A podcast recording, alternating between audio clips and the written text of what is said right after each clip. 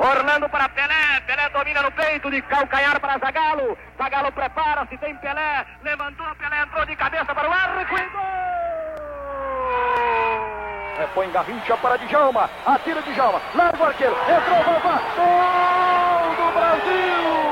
Correu pela ponta esquerda, fraiu o Paquete, passou por ele, lança a pelota Pelé, Pelé dominou, Carlos Alberto está livre, correu, Carlinhos, atirou, gol!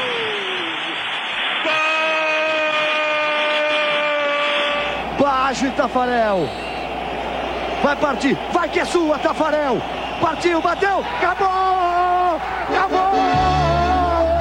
Cafu já partiu na velocidade.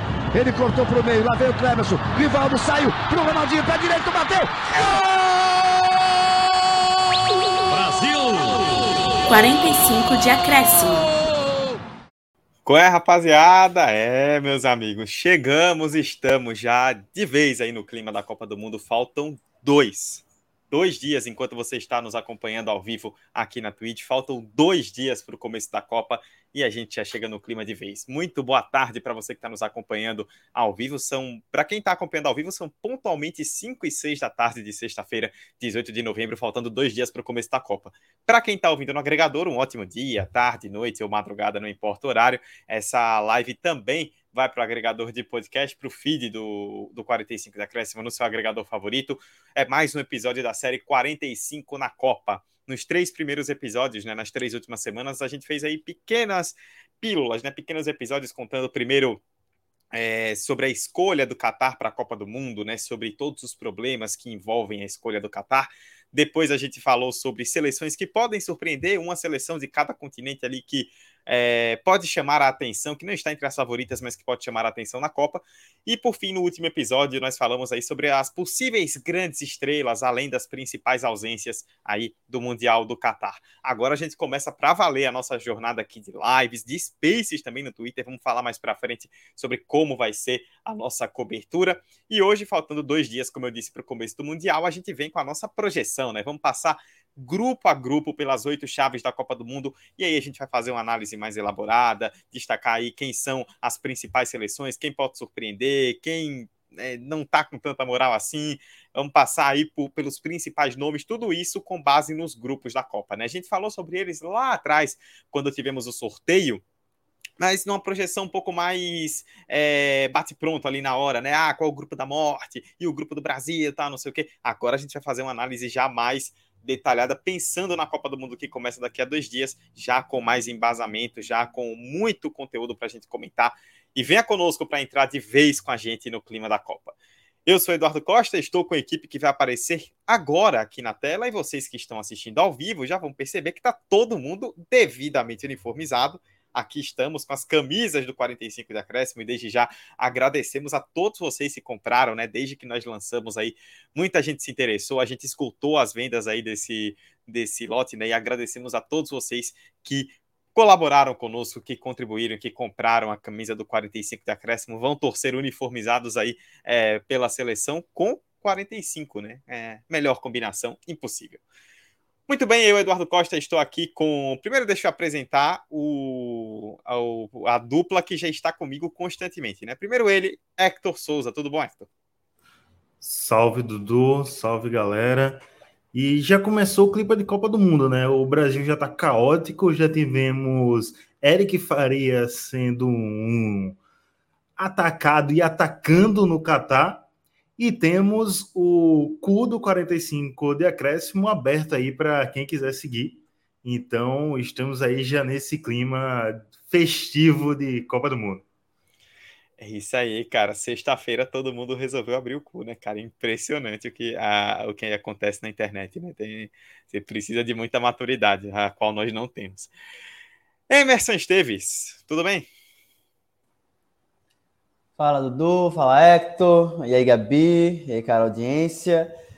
E tem uma coisa que aquela projeção não contava ainda daquele episódio que a gente fez assim que saiu o sorteio, são com os desfalques da Copa. Os dias foram se aproximando da, da principal competição de clubes e nomes importantes foram anunciados enquanto desfalques importantes, então a gente vai repercutir isso também, porque eu acho que muda um pouco o tabuleiro de algumas seleções a nível de ambição, a nível do que até onde elas podem chegar. Então a gente vai discutir isso. Isso tem muito mais, além do próprio Cu, que fez muito sucesso hoje à tarde no Twitter, né? Que tá para falecer aí. Então, é isso. Simbora. É isso aí. É, nossa equipe, né, para a Copa do Mundo, além da, do nosso quarteto tradicional, né, nosso queridíssimo Vitor não pôde estar presente hoje, tem algumas pessoas aí que vieram somar a equipe, que vão colaborar com a gente, vão estar conosco, seja no Twitter, seja aqui nas lives e nos Spaces, né? Uma, isso se o Twitter resistir até a final da Copa, né? Que tá meio complicada a situação. Uma delas está aqui junto conosco, nossa queridíssima Gabi Ferreira. Gabi, seja bem-vinda. É, espero que goste bastante de estar conosco aí durante este mês. E Gabi, que nos Jogos do Brasil vai ter a cervejinha garantida, coisa que nos estádios do Catar não acontecerá. Tudo bom? Oi, gente, tudo bom? Vai ser muito legal estar aqui com vocês, que eu sempre acompanho, e dessa vez eu vou ouvir uma resposta. Então, é, o contato assim, vai ser um pouco melhor. E assim, a zica tá grande, como diz nosso amigo Emerson. O monstro tá solto. O povo se machucando aos 45 do segundo tempo. Nos 45. Então, eu acho que essa Copa vai ser uma caixinha de surpresa. E eu tô muito feliz de poder ajudar e contribuir com a cobertura do 45. Obrigada por terem me chamado. É isso, vamos juntos então. A gente vai passar nesse episódio pelos oito grupos, né? Como eu bem destaquei. E aí, nesses oito grupos, óbvio, a gente vai fazer aí algumas projeções, né? Dentro de cada grupo, vamos falar, é, vamos conseguir passar por todas as seleções, ou praticamente todas as seleções, né? Trazendo aí destaques, o que, é que a gente espera aí das principais favoritas, quem pode surpreender, quem que vai a passeio, quais vão ser as opiniões polêmicas aí do quarteto. Temos muita coisa para comentar aí na próxima hora e uns trocados. Vamos começar então, grupo a grupo, pelo grupo A, né? É, o grupo A, o grupo do cabeça de chave Qatar, né? Como já é padrão. É, o time da, desde 2006, né? O grupo A tem sempre o time da casa que faz o jogo de abertura. Jogo de abertura da Copa daqui a dois dias, domingo, uma da tarde, na hora de Brasília, Qatar e Equador. O outro jogo do grupo, uma da tarde, Senegal e Holanda na segunda-feira, dia 21.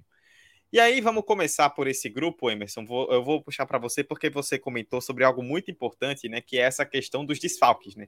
E a projeção desse grupo A, ela já sofre uma grande alteração às vésperas da Copa, né? Todos se preparando para o Mundial, os últimos jogos antes da Copa do Mundo, e de repente uma lesão que cai como uma bomba. Sadio Mané, a grande estrela de Senegal, uma das grandes estrelas da Copa, cortado, né? A gente já sabia depois da lesão que ele iria machucado, né?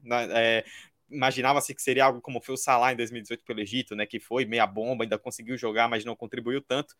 Mas ontem, né, quinta-feira, é, a seleção, o Aliou Cissé, o técnico de Senegal, cortou oficialmente o Mané, né? Realmente não vai ter condições. Ainda me parece assim que ainda dá para Senegal classificar nesse grupo, né? Pela diferença que tem em relação a Catar e Equador, mas para as projeções que Senegal tinha, é uma bomba e, querendo ou não, a ausência que deixa todo mundo triste, que é uma das grandes estrelas do Mundial que está fora aí por uma lesão.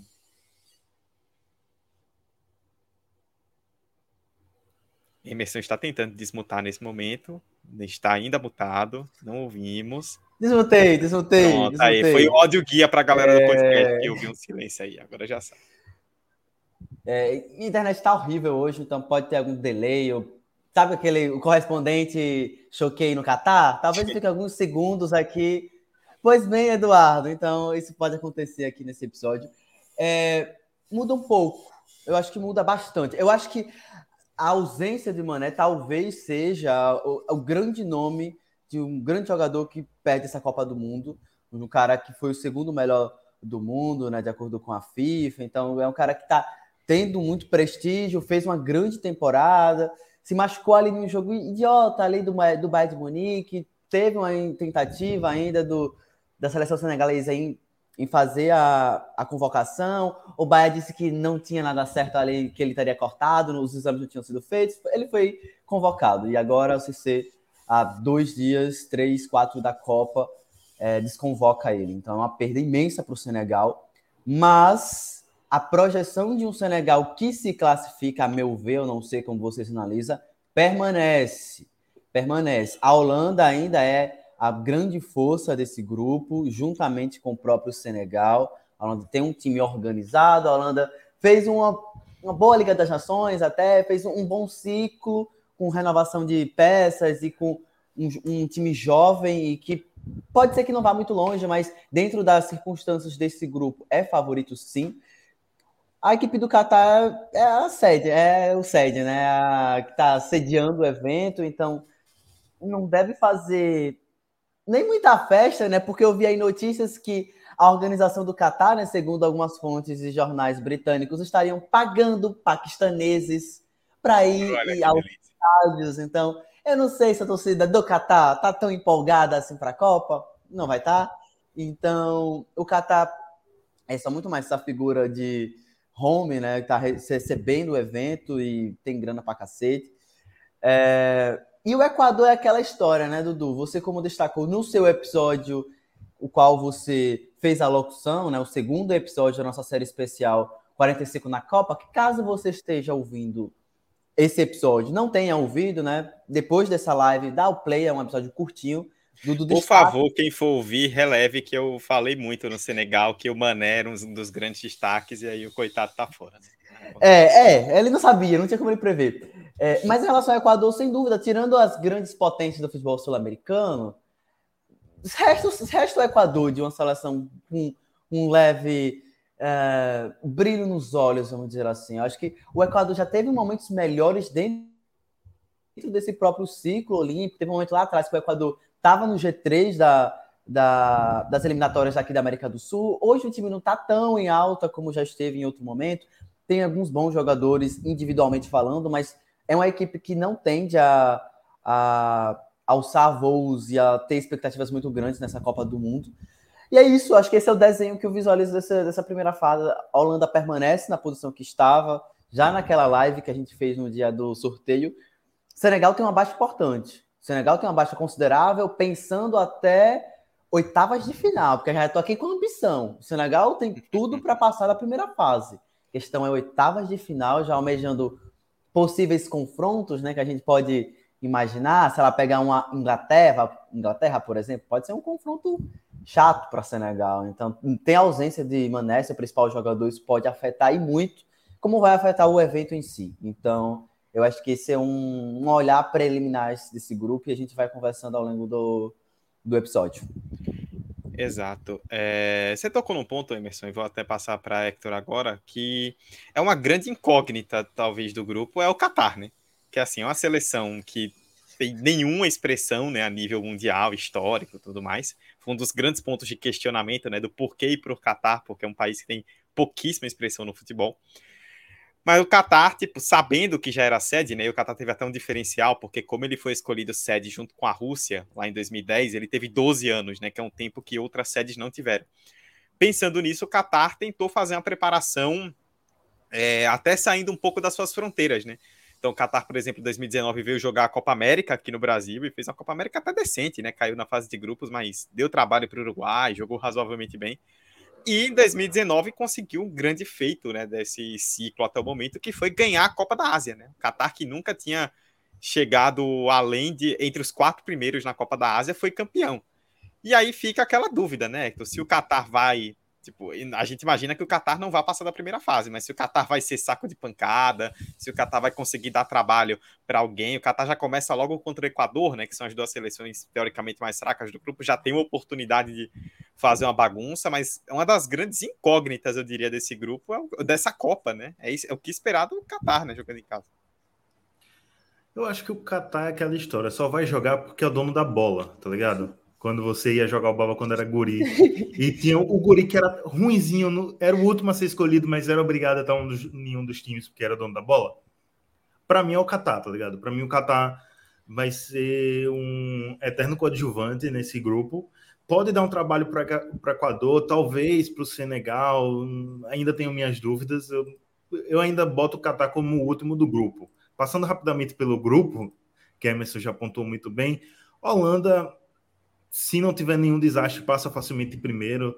Senegal, com algumas dificuldades, ainda acredito que passa em segundo. Agora, nas oitavas é que vai ter que tomar mais cuidado.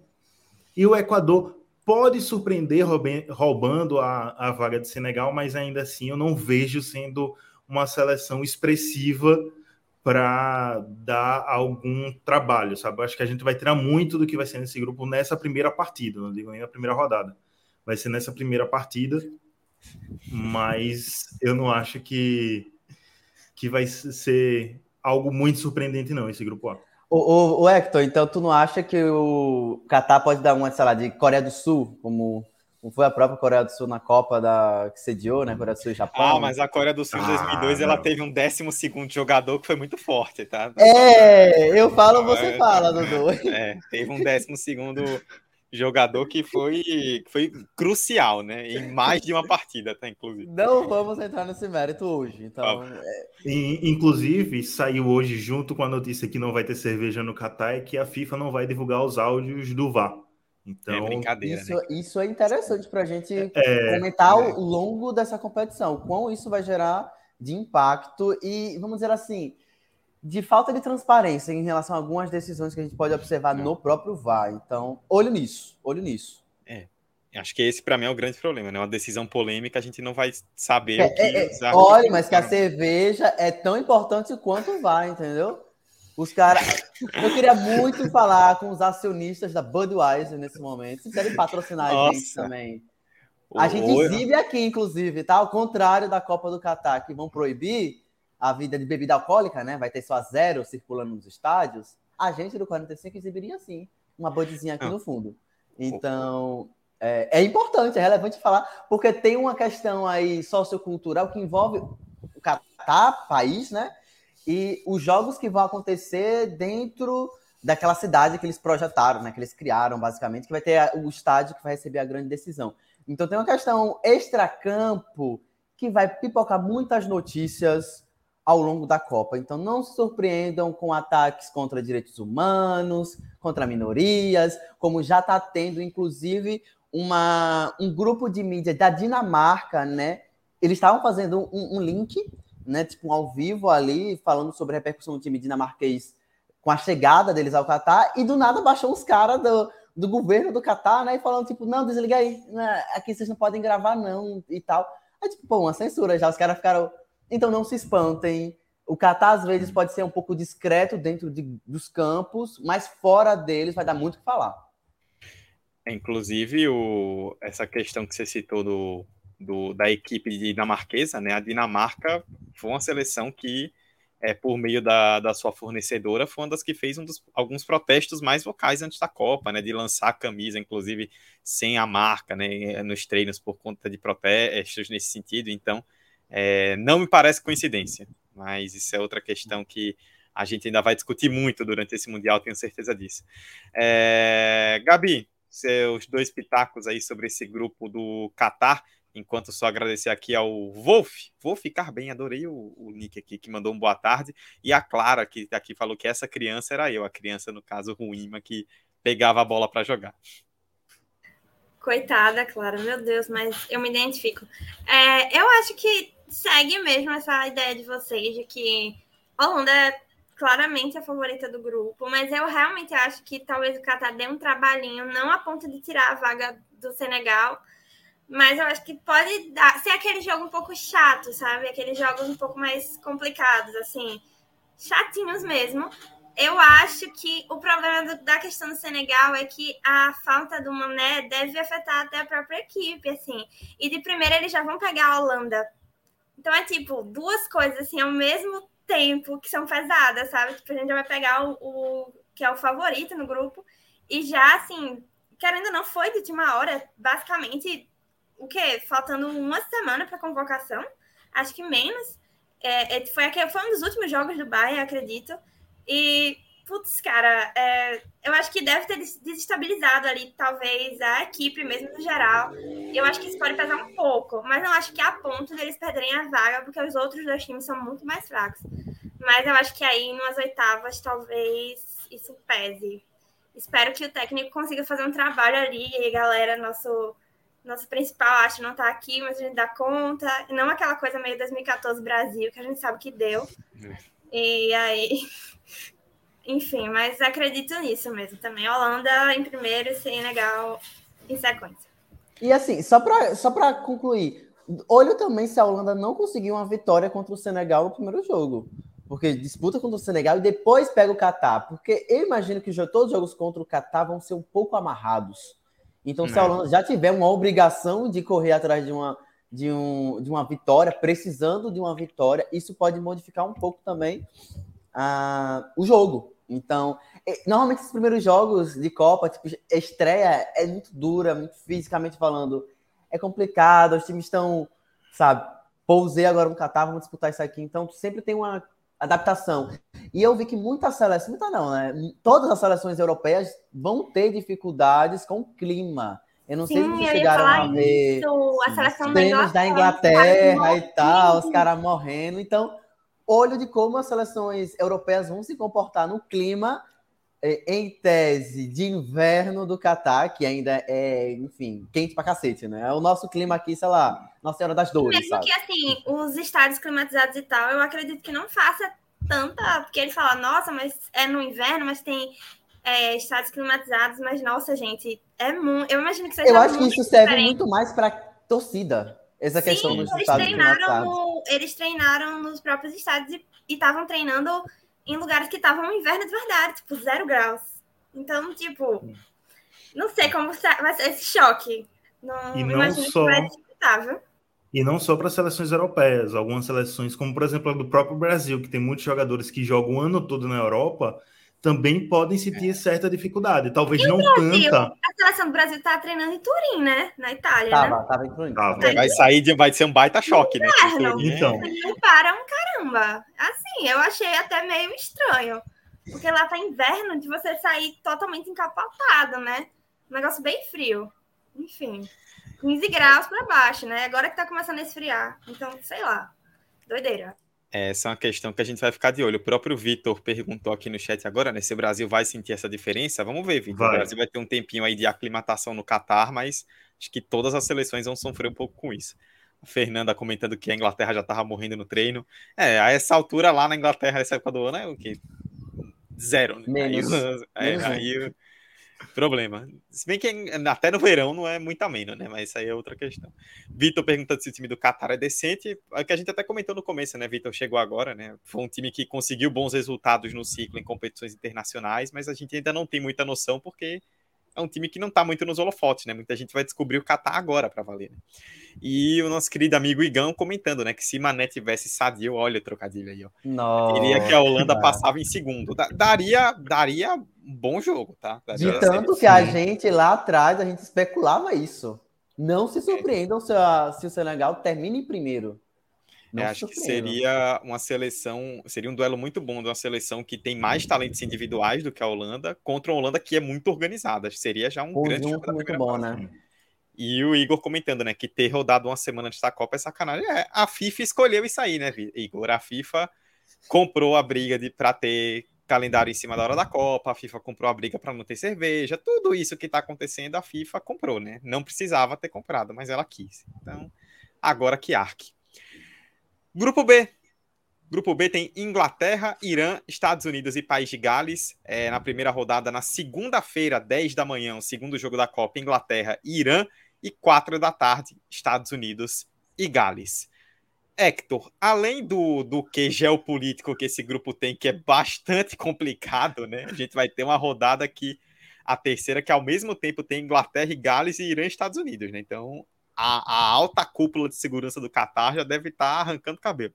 Mas além de tudo isso, né, a gente tem um grupo, né, que na teoria, né, a Inglaterra parece à frente dos outros. E pelo menos na minha opinião, queria saber o que você acha. É uma briga de foice no escuro total para ver quem consegue essa vaga aí. Acho que são três times, Irã, Estados Unidos e Gales, que qualquer um pode beliscar essa vaga aí para as oitavas de final. Então, né, Dudu, vamos falar sobre o grupo do amor. O grupo Ah, mais emocionado que tem nessa. Copa do Mundo. Pô. Mas eu super concordo com você que a Inglaterra tá disparada na frente. Eu acho que só uma tragédia para tirar, não digo nem a vaga, mas a primeira posição da Inglaterra. Acho que a Inglaterra consegue ganhar, não fácil, mas consegue ganhar de, dos outros três adversários. Eu vejo o país de Gales um pouquinho, um pouquinho, tipo 2% à frente do, dos outros dois. Mas é bem pouquinho mesmo, sabe? Qualquer vacilo perde essa vantagem. E Irã e Estados Unidos é, é guerra, é treta. Então eu acho que vai ser vai ser isso mesmo. Vai é ser guerra no literal sentido da palavra, né? No literal e no figurativo. Então eu acho que vai ser um grupo bastante disputado pela segunda vaga, se tudo ocorrer bem para a Inglaterra, que vai ser decidido nos confrontos diretos ou se alguém apresentar uma surpresa e arrancar, nem que seja um empate contra a Inglaterra. Acho que isso vai ser muito importante, então acho que vai todo mundo com força em cima da Inglaterra, principalmente Irã e Estados Unidos, que pegam nas duas primeiras rodadas. É verdade. É... Emerson, é... ainda sobre esse grupo B, a Inglaterra é uma seleção que sempre gera muita discussão, né? Tipo, o que é que a gente deve esperar da Inglaterra toda a Copa, né? Eu, seleção do futuro. É, eu particularmente acho que a Inglaterra tem um baita time, só que chega em baixa porque é, vem de resultados ruins, vem sendo mal treinada, não é um time organizado, sofre com muitos problemas, e é isso que nos deixa com um ponto de interrogação, né? O time não ser potencializado. Mas, pelo menos, né, pegou um grupo que, pela força de elenco comparado aos outros, parece ser acessível para pelo menos conseguir bons resultados e chegar com a moral mais elevada pensando no mata-mata. Antes de Emerson assim. falar, Emerson, só quero acrescentar uma pergunta aí na pergunta do Dudu aqui. Hum. Quando é que a Inglaterra não chegou numa Copa em baixa? Ah, já. É. já. Ah, foi outros momentos. Eu acho que já chegou em momentos melhores. Eu acho que o problema da Inglaterra é comissão técnica. A gente já discutiu isso em vários momentos. Quão limitado é Gareth South. A Inglaterra sempre tem tem um bom ciclo de jogadores, tem um ciclo jovem de bons jogadores, que já deu resultado em seus clubes, não são jogadores, eh, vamos dizer assim, que não foram testados ainda no alto nível, eles já foram, mas o problema da Inglaterra é a comissão técnica, isso é para outros papos. Mas dentro desse grupo, é a franca favorita. É... Aí, para apontar um segundo colocado, esse jogo de abertura para mim já vai ser interessante, né? Porque Gales pega Estados Unidos, Irã enfrenta Inglaterra. A tendência é que a Inglaterra vença o Irã, seria um resultado possível, que a gente espera, na verdade. E Gales e Estados Unidos já saiam na frente em, de quem seria essa segunda vaga, né? De quem seria essa a segunda vaga para as oitavas de final. Então, esse jogo para Gales é importantíssimo. Lembramos que Gales volta a uma Copa do Mundo depois de quase 70 anos. Então, tem um fator histórico muito pesado para a seleção de, do país de Gales. Então, é uma geração que tem conquistado bons resultados, Eurocopa, é, grandes resultados ali dentro do continente europeu, mas que fora do continente europeu está voltando somente agora. Então, tem um aspecto aí simbólico, vamos dizer assim, de Gales voltar para a Copa e aí enfrentando a Inglaterra, que se já apontou, né, do, tem essa questão aí geopolítica interessante para a gente observar fora dos gramados. Eu acho que dentro de campo isso vai ter muito pouco peso, mas fora dos gramados vamos ver o quão isso vai ser interessante da gente acompanhar de eventos. E a seleção do Irã, eu acho que a seleção do Irã ela já foi mais atrativa, né? ela já foi mais interessante de se acompanhar. Ela já foi uma seleção que, em vários momentos, dentro das, das, das... Esqueci agora o nome, velho das asiáticas. Da, né, é, sim, é, o Queiran joga pela Ásia, né? Exato. Ela já teve bons momentos de liderar a, essa competição prévia da, da Copa do Mundo, então eu, eu colocaria o País de Gales aqui no segundo lugar, a nível de ter melhores peças do que o próprio Estados Unidos. Os Estados Unidos não é atualmente a principal seleção da CONCACAF. Lembremos que o Canadá liderou a CONCACAF, o Canadá ganhou a vaga direta, os Estados Unidos teve que, enfim, rebolar para conquistar essa vaga dentro da Copa do Mundo. Então, tendência, não sabemos se vai se concretizar isso. É que Inglaterra passe em primeiro e eu vejo Gales um pouco à frente. Mas esse fator de Gales estar há muito tempo sem disputar uma Copa do Mundo, talvez gere também um, uma dificuldade com os jogadores, né? De, enfim, colocar o que eles querem de modelo de jogo para frente. E o Irã é isso. O Irã, se fazer um jogo. Imagina se o Irã empata contra a Inglaterra. Embola muito mais esse grupo, ah, né? É. Então, é, é, um jogo, é uma briga de foice, como você definiu. Bem interessante. O, inclusive, Gales, né? A última Copa que Gales jogou foi lá em 1958, foi a única. Né, Gales, Suécia, né? Isso, que Gales caiu nas quartas de final, foi o último jogo de Gales em Copa do Mundo, 1 a 0 para o Brasil, o primeiro gol de Pelé em Copas, foi contra Gales, né? Foi a última vez que Gales entrou em campo numa Copa, foi para sofrer o primeiro gol do Pelé numa Copa do Mundo, à época um jovem Pelé de 17 anos. É, o Gabi, a gente quando fala, né, desse grupo, né, a Inglaterra mais à frente, quando a gente fala de Gales, Hector e Emerson colocaram Gales um pouco à frente. Acho que muito tem a ver por Gales ter talvez o grande destaque individual desse grupo, né, que é o Bale, que ele passa três anos numa caverna e aí no último ano antes da Copa ele se transforma, veste a camisa de Gales e vira outro jogador, né? Impressionante como esse cara muda quando tá na seleção, que acaba sendo um diferencial. E aí você tem Estados Unidos, né, com um time jovem, né, que tá pensando muito ainda em 2026, né, que é uma Copa que os Estados Unidos vão sediar e vão querer chegar com mais força. E o Irã, que é uma força asiática importante, mas que ainda não deu esse salto, né, pensando a nível mundial e vai tentar. Tem, assim, por mais limitações que tem o time do Irã, pela, pelo nivelamento desses três clubes, desses três países, dá para até o Irã sonhar e se conseguir fazer uma boa campanha e avançar finalmente para o mata-mata. E eu acho que até em questão de simpatia, eu não consigo ser simpática com o time dos Estados Unidos. É um time muito apático. É um time que parece que time de universidade particular, em jogos universitários. É muito apático o time, assim, sabe? Eu gostei da definição dos é, Estados Unidos. Eu acho um time muito é, então assim, não tem como eu ficar esperar boas coisas dos Estados Unidos. Mas eu acho que a Inglaterra é um time interessante também para a gente ficar de olho fora do campo. Né? Porque assim, é, é, é uma seleção que está se posicionando fortemente assim, contra o Catar. Eu acredito que provavelmente deve ser uma das que vai tomar uma punição nos próprios jogos, porque Harry Kane já falou que ele vai, ele vai usar a braçadeira com a bandeira sim, LGBT. Sim. E a própria comissão falou que vai vai pagar a multa, tipo, não ligo, pode usar, eu vou, vou arcar com isso. Eles também tiveram uma atitude bem legal, é, não só eles, mas eu acho que a Argentina também, chamarem trabalhadores imigrantes lá no Catar para acompanharem jogos, eles deram ingressos, eu achei. Eu acho que assim, eles estão. Vai ser uma seleção interessante de ver também os bastidores, a questão fora do campo e de, dessa, dessa vivência lá no Catar. A gente também já falou da questão do calor é uma seleção interessante de bastidor e uma seleção interessante de você acompanhar o jogo, entendeu? Eu acho que a, Inglaterra é um time que vai ser interessante de acompanhar nessa fase de grupo. Vai ser campeão?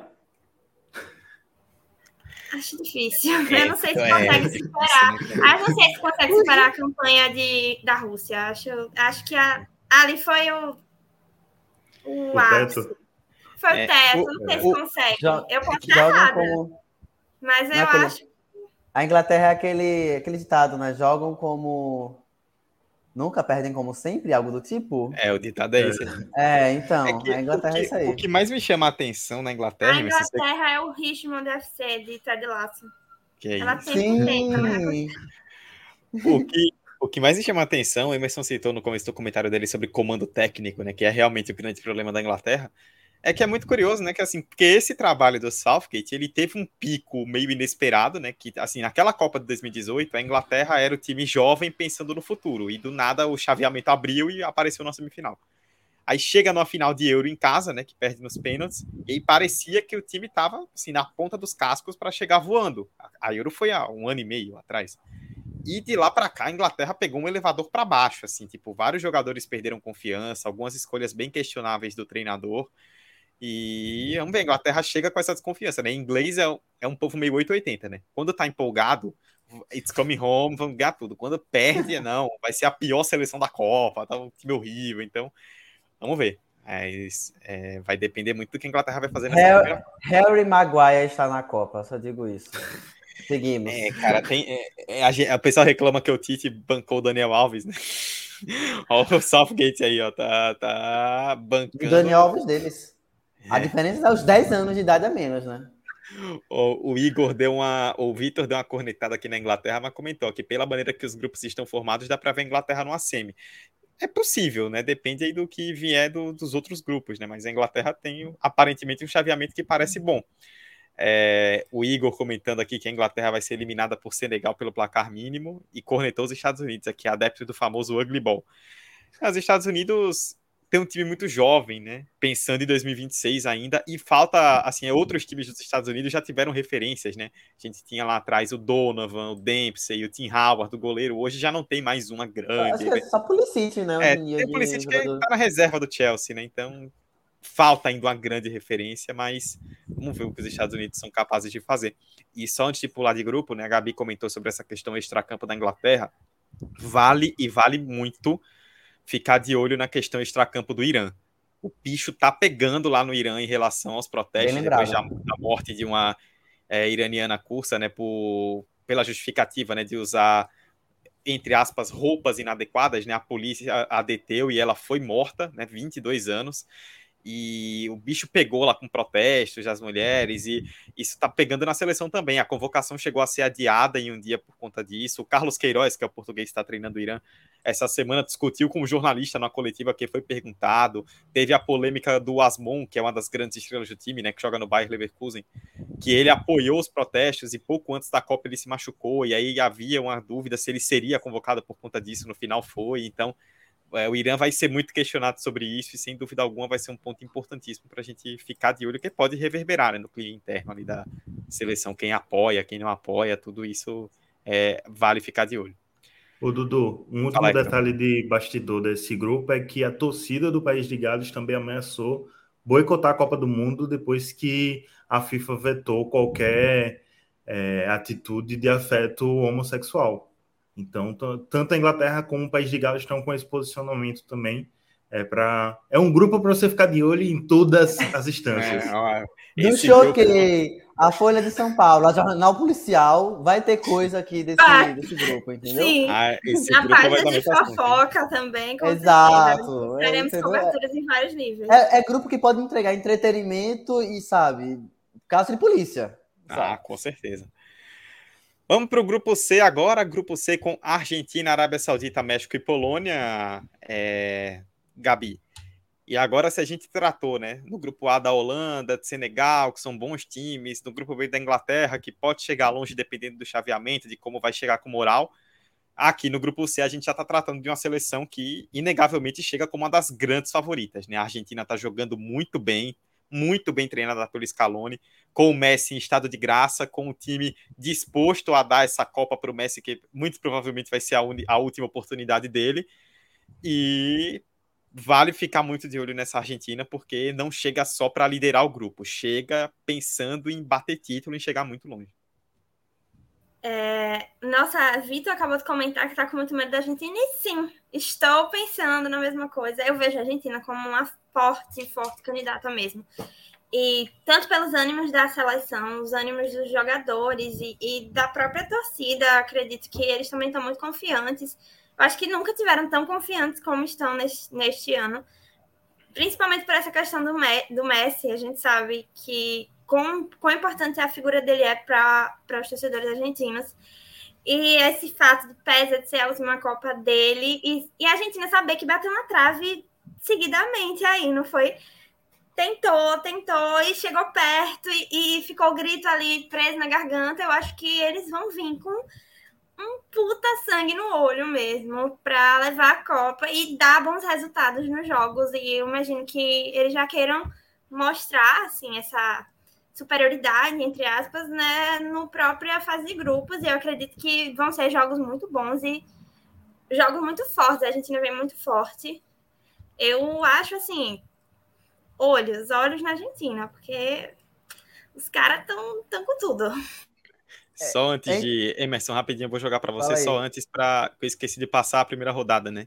Terça-feira, dia 22, agora 7 da manhã, Argentina e Arábia Saudita, e uma da tarde, México e Polônia. E Emerson, devolvo para você ainda sobre a Argentina. né, que... Que delícia. Olha só.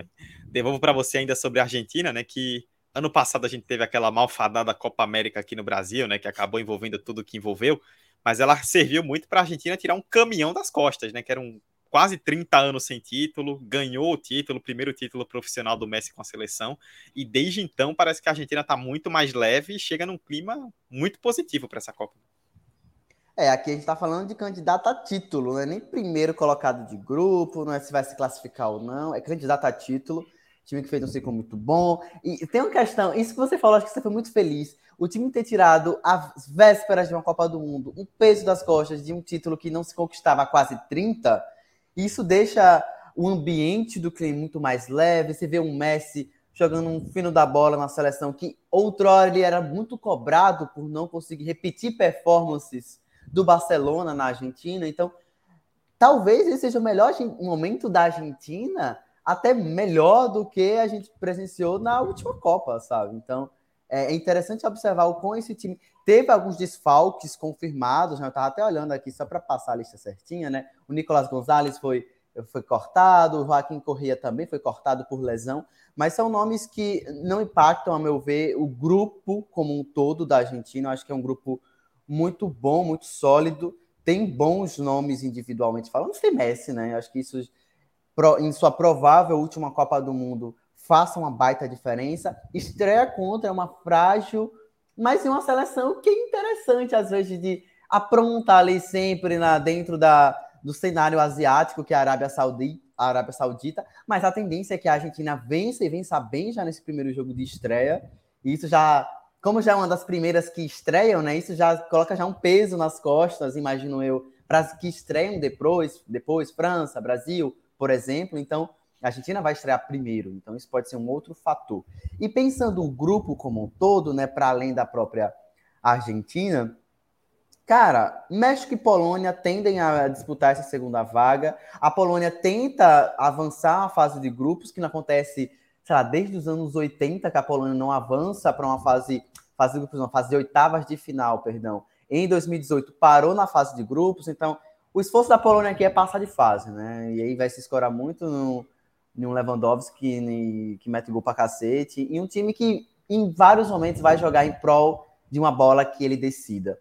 E o México é o México, a gente adora falar do México, e o México historicamente avança de fase. Então, eu, se eu fosse apostar em alguém nesse grupo, eu apostaria no México avançando de fase. Mesmo que não seja, é um México muito mais em transição do que o México com um time. Fale, Dudu. Não, só ia dizer que eu vi. Não, eu vou só corroborar o que você falou, que eu venho estatística que o pessoal da Trivela trouxe, né? Que, que me pegou muito, né? Que desde 94, é, as duas seleções né? que passaram de fase em todas as Copas foram Brasil e México. Nem Alemanha, nem Itália, nem França, nem Espanha, todas, Brasil e México. Só que o México nunca passou das oitavas. Ele passa da, da fase de grupos e cai nas oitavas há mais de 20 anos. É o inimigo das oitavas de final. Brincadeira. Das quartas de final, na verdade, né? Então e a tendência é essa, o né? grupo do lado, que a gente vai falar daqui a pouco, pode cair nas oitavas de novo. É, né? Muito provavelmente não vai passar das oitavas também. Muito provavelmente vai cair, vai cair nas é, oitavas. É, vai, então, vai. colocaria a Arábia Saudita correndo por fora, só para citar. Né? Mesmo com um provável sacode que ela pode receber já no jogo de abertura, e num jogo que entre Polônia e México, que vai ser uma trocação, né? Quem errar menos, quem conseguir é, ser mais efetivo nas suas jogadas, vença. A Arábia Saudita eu não descartaria já de cara, sabe? Eu acho que entre os três é a mais fraca das seleções. Dentro do cenário asiático, é uma seleção que liderou a, a, as eliminatórias asiáticas. Então, olho nessa Arábia Saudita, mesmo sendo uma seleção mais frágil e menos calejada que o próprio México, e sem os nomes da Polônia, pode ser que ela, em algum grau, incomode. Não a Argentina. A Argentina acho que ela não tende a incomodar. Corta para terça-feira, 0 a 0 Mas 0 tudo bem. Mas o... Gente, só fazer uma correção num comentário que o nosso amigo Vitor aqui fez. Ele falou que a Argentina trouxe, levou para o Catar, né, 2.500 é, é, quilos de carne. Na verdade, foram 3,5 toneladas de carne. 3,5 toneladas. Não Haja carne, hein, amigão? É muita carne, praticamente um avião para carne. Então, assim, eles estão muito confiantes. É. Churrasquinho vai durar. E assim, ah, o que o churrasquinho acompanha normalmente? Aí, não, aí não pode. Uma cerveja, né? Pode. Eu quero ver. Então, eu quero aí não ver. pode. Aí não eles... pode. Vão, ter pode. Eu quero ver vão ter que ir para FanFest fazer o churrasco lá, que lá pode. Mas o, o Hector, a Emerson tocou num ponto importante sobre esse grupo, que é México e Polônia na primeira rodada. Então acho que logo de cara a gente vai ver um confronto que quem ganhar daí já larga bem na frente para tentar brigar pela segunda vaga, que a Argentina deve ser primeira sem muita dificuldade. Vamos lá, rapidamente para esse grupo. Argentina, franca favorita. A EA Games colocou como campeão mundial em cima do Brasil. Então, tivemos que engolir essa da EA Games, mas a Argentina realmente e a, tem. E assim, eles acertam, né, velho? É, o problema é esse. O é. problema é esse. mas assim, pensando até no que a gente falou da Inglaterra de chaveamento, a Argentina passando de fase em primeiro pode ter um ótimo chaveamento para chegar na final. Então, tipo, a Argentina para mim uma das favoritas mesmo para chegar na final, não tem para onde correr. E aí, segundo lugar é isso, Dudu. Quem ganhar de México e Polônia sai na frente, não só em pontos, mas em confiança também, porque eles sabem que a trocação vai ser entre eles dois, então quem sair daí fica mais confiante, a não ser que saia um empate, porque aí embola tudo. E a Arábia Saudita aquilo, é uma seleção E depois que... o México que enfrenta a Argentina, né? Sim. Mas, é, mas eu acho bem possível a Arábia perde. Saudita México conseguir... para a Polônia. É. Mas eu acho bem a Arábia Saudita conseguir roubar um empate da Polônia, sabe? Alguma coisa assim. Porque é uma seleção, como você falou, Emerson, que vem aí, to, as últimas Copas está se classificando, vem aprontando no cenário asiático, mas no Mundial ainda não despontou, mas é chatinha. Tem uns jogos que você olha assim da Arábia e você diz, chatinha de fazer gol ali. Então, é para ficar de olho, mas esse grupo não, não vai ter muito embate para o primeiro lugar, não. É, apostando, eu digo que a Argentina e México passam. É, México e Polônia, é, cada um a seu modo tem suas questões, né? A Polônia, que, assim, nos últimos anos, é o que Emerson falou, né? A Polônia, ela pegou o bonde de ter um dos grandes jogadores do futebol mundial nos últimos anos, mas não está conseguindo aproveitar, né?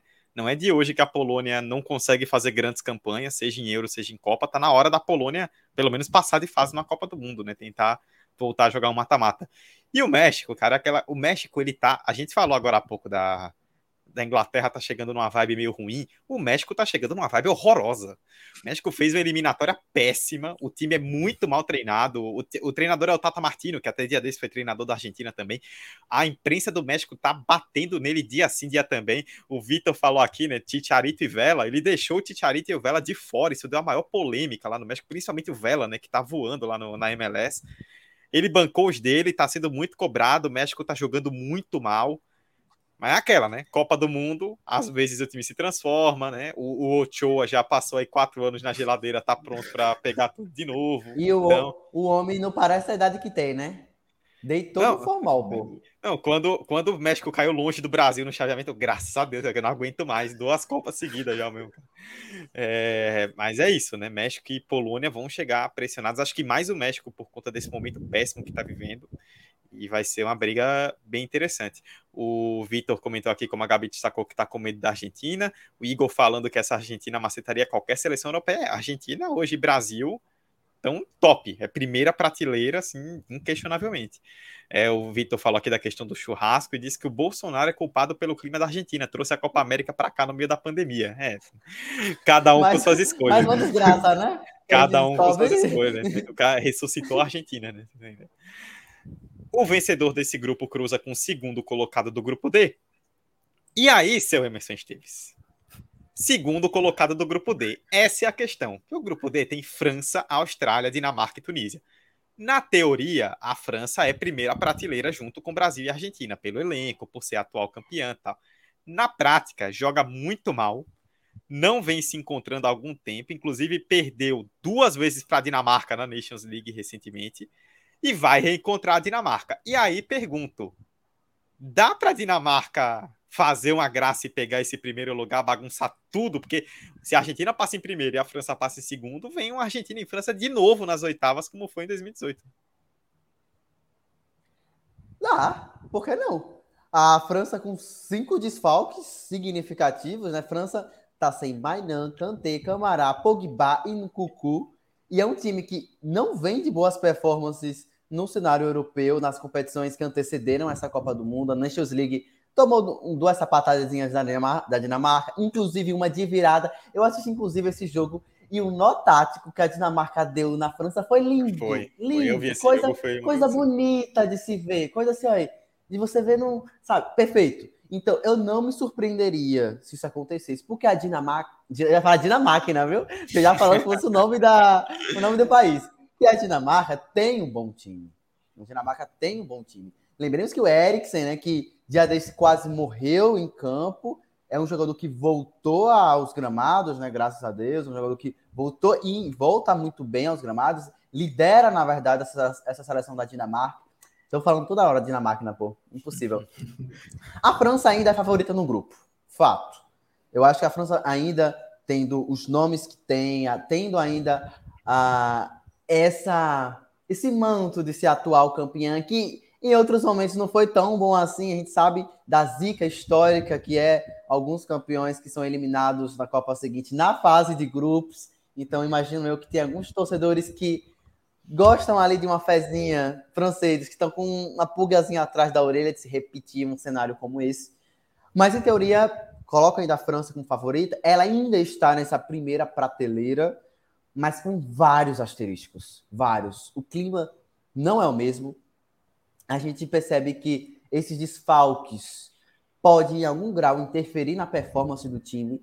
É, e o Mbappé, eu estou muito curioso para ver o Mbappé nessa Copa do Mundo, né? Individualmente falando, aqui não estou nem falando da França como coletivo, ele individualmente falando. Eu quero muito ver qual vai ser o desempenho dele nessa Copa do Mundo. Tunísia é uma seleção africana eh, organizada, mas tem algumas limitações técnicas hum, que incomodam, eu acho, principalmente na, na fase ofensiva do time. Eu acho que Talvez é um time que chegue em algumas fases ali do jogo e não sabe para onde andar, então isso se encontra com algumas limitações. A Austrália, a Austrália, a Austrália é história, muito né, fraca, do... gente. Pelo amor de Deus, não é aposte na Austrália. Não aposte na Austrália. Alguém, Austrália. Porque ninguém fez, porque ninguém fez um estudo de como as ex-colônias da Inglaterra, é, Estados Unidos e Austrália, principalmente Nova Zelândia, também você pode incluir no bololô como elas são muito ruins, sabe? Tipo, como elas são muito ruins. E a Austrália não tá longe disso. Ela é muito ruim. Essa seleção de hoje é Essa é muito é fraca. Muito... Por pouco é não fica fora da Copa, da Copa, hein? Por, por pouco não fica fora da Copa. A Austrália ficou na repescagem pro, no grupo dela, né? Ficou atrás de Arábia Saudita e Japão, foi pegar o, foi enfrentar o Peru na repescagem, um jogo Pegou... horrível. Jogo horrível, muito feio, cara, aquele jogo. Ganhou do nosso Peru. Era pro Peru estar tá aqui. Ganhou menos piole. Foi, foi, foi um negócio que... assustador. Mas com aquele... e, e, ainda tirou a nossa piada, pô. A maior com piada aquele... de Copa. Tirou a nossa piada. Com aquele goleiro presepeiro lá da Austrália que ficou sambando em cima da linha. Que fez a FIFA mudar a regra. Cara, que é, ódio daquele cara. Eu tenho pesadelos com aquele Bem homem até hoje. Sério, mas, pesadelos. Mas aquele time australiano que que passou de fase em 2006, que tinha Kerry, o Viduca, Kell, tinha ah, grandes nomes. Isso aí já passou. Esse time da Austrália de hoje. Isso, é passado, esquece. Era um bom time, inclusive. Sim. Era um excelente time. É, limitado, às vezes, eh, tecnicamente. Era uma seleção muito física. Sempre foi uma seleção de muito, sim, sim. muita disposição física e tal. Mas essa de hoje só restou isso, do que é do rugby também, né? Que eles adoram bater um rugbyzinho. Os caras são tudo porradão, sabe? Pancadão. Aí herdaram isso também no futebol. Mas é isso. Essa aqui, esse é um grupo também que espera notícias em tabloides dos bastidores da França. Nossa. Vai sair notícia de jogador que saiu em soco, jogador que é, botou gaia. Vai sair, certeza que vai sair notícia sobre isso aqui dentro do, do grupo da França. Ei, falando nisso, uns episódios atrás, a gente falou sobre, sobre a bruxaria, o feitiço que Pogba soltou em cima de Mbappé. O feitiço virou contra o feiticeiro, né, velho?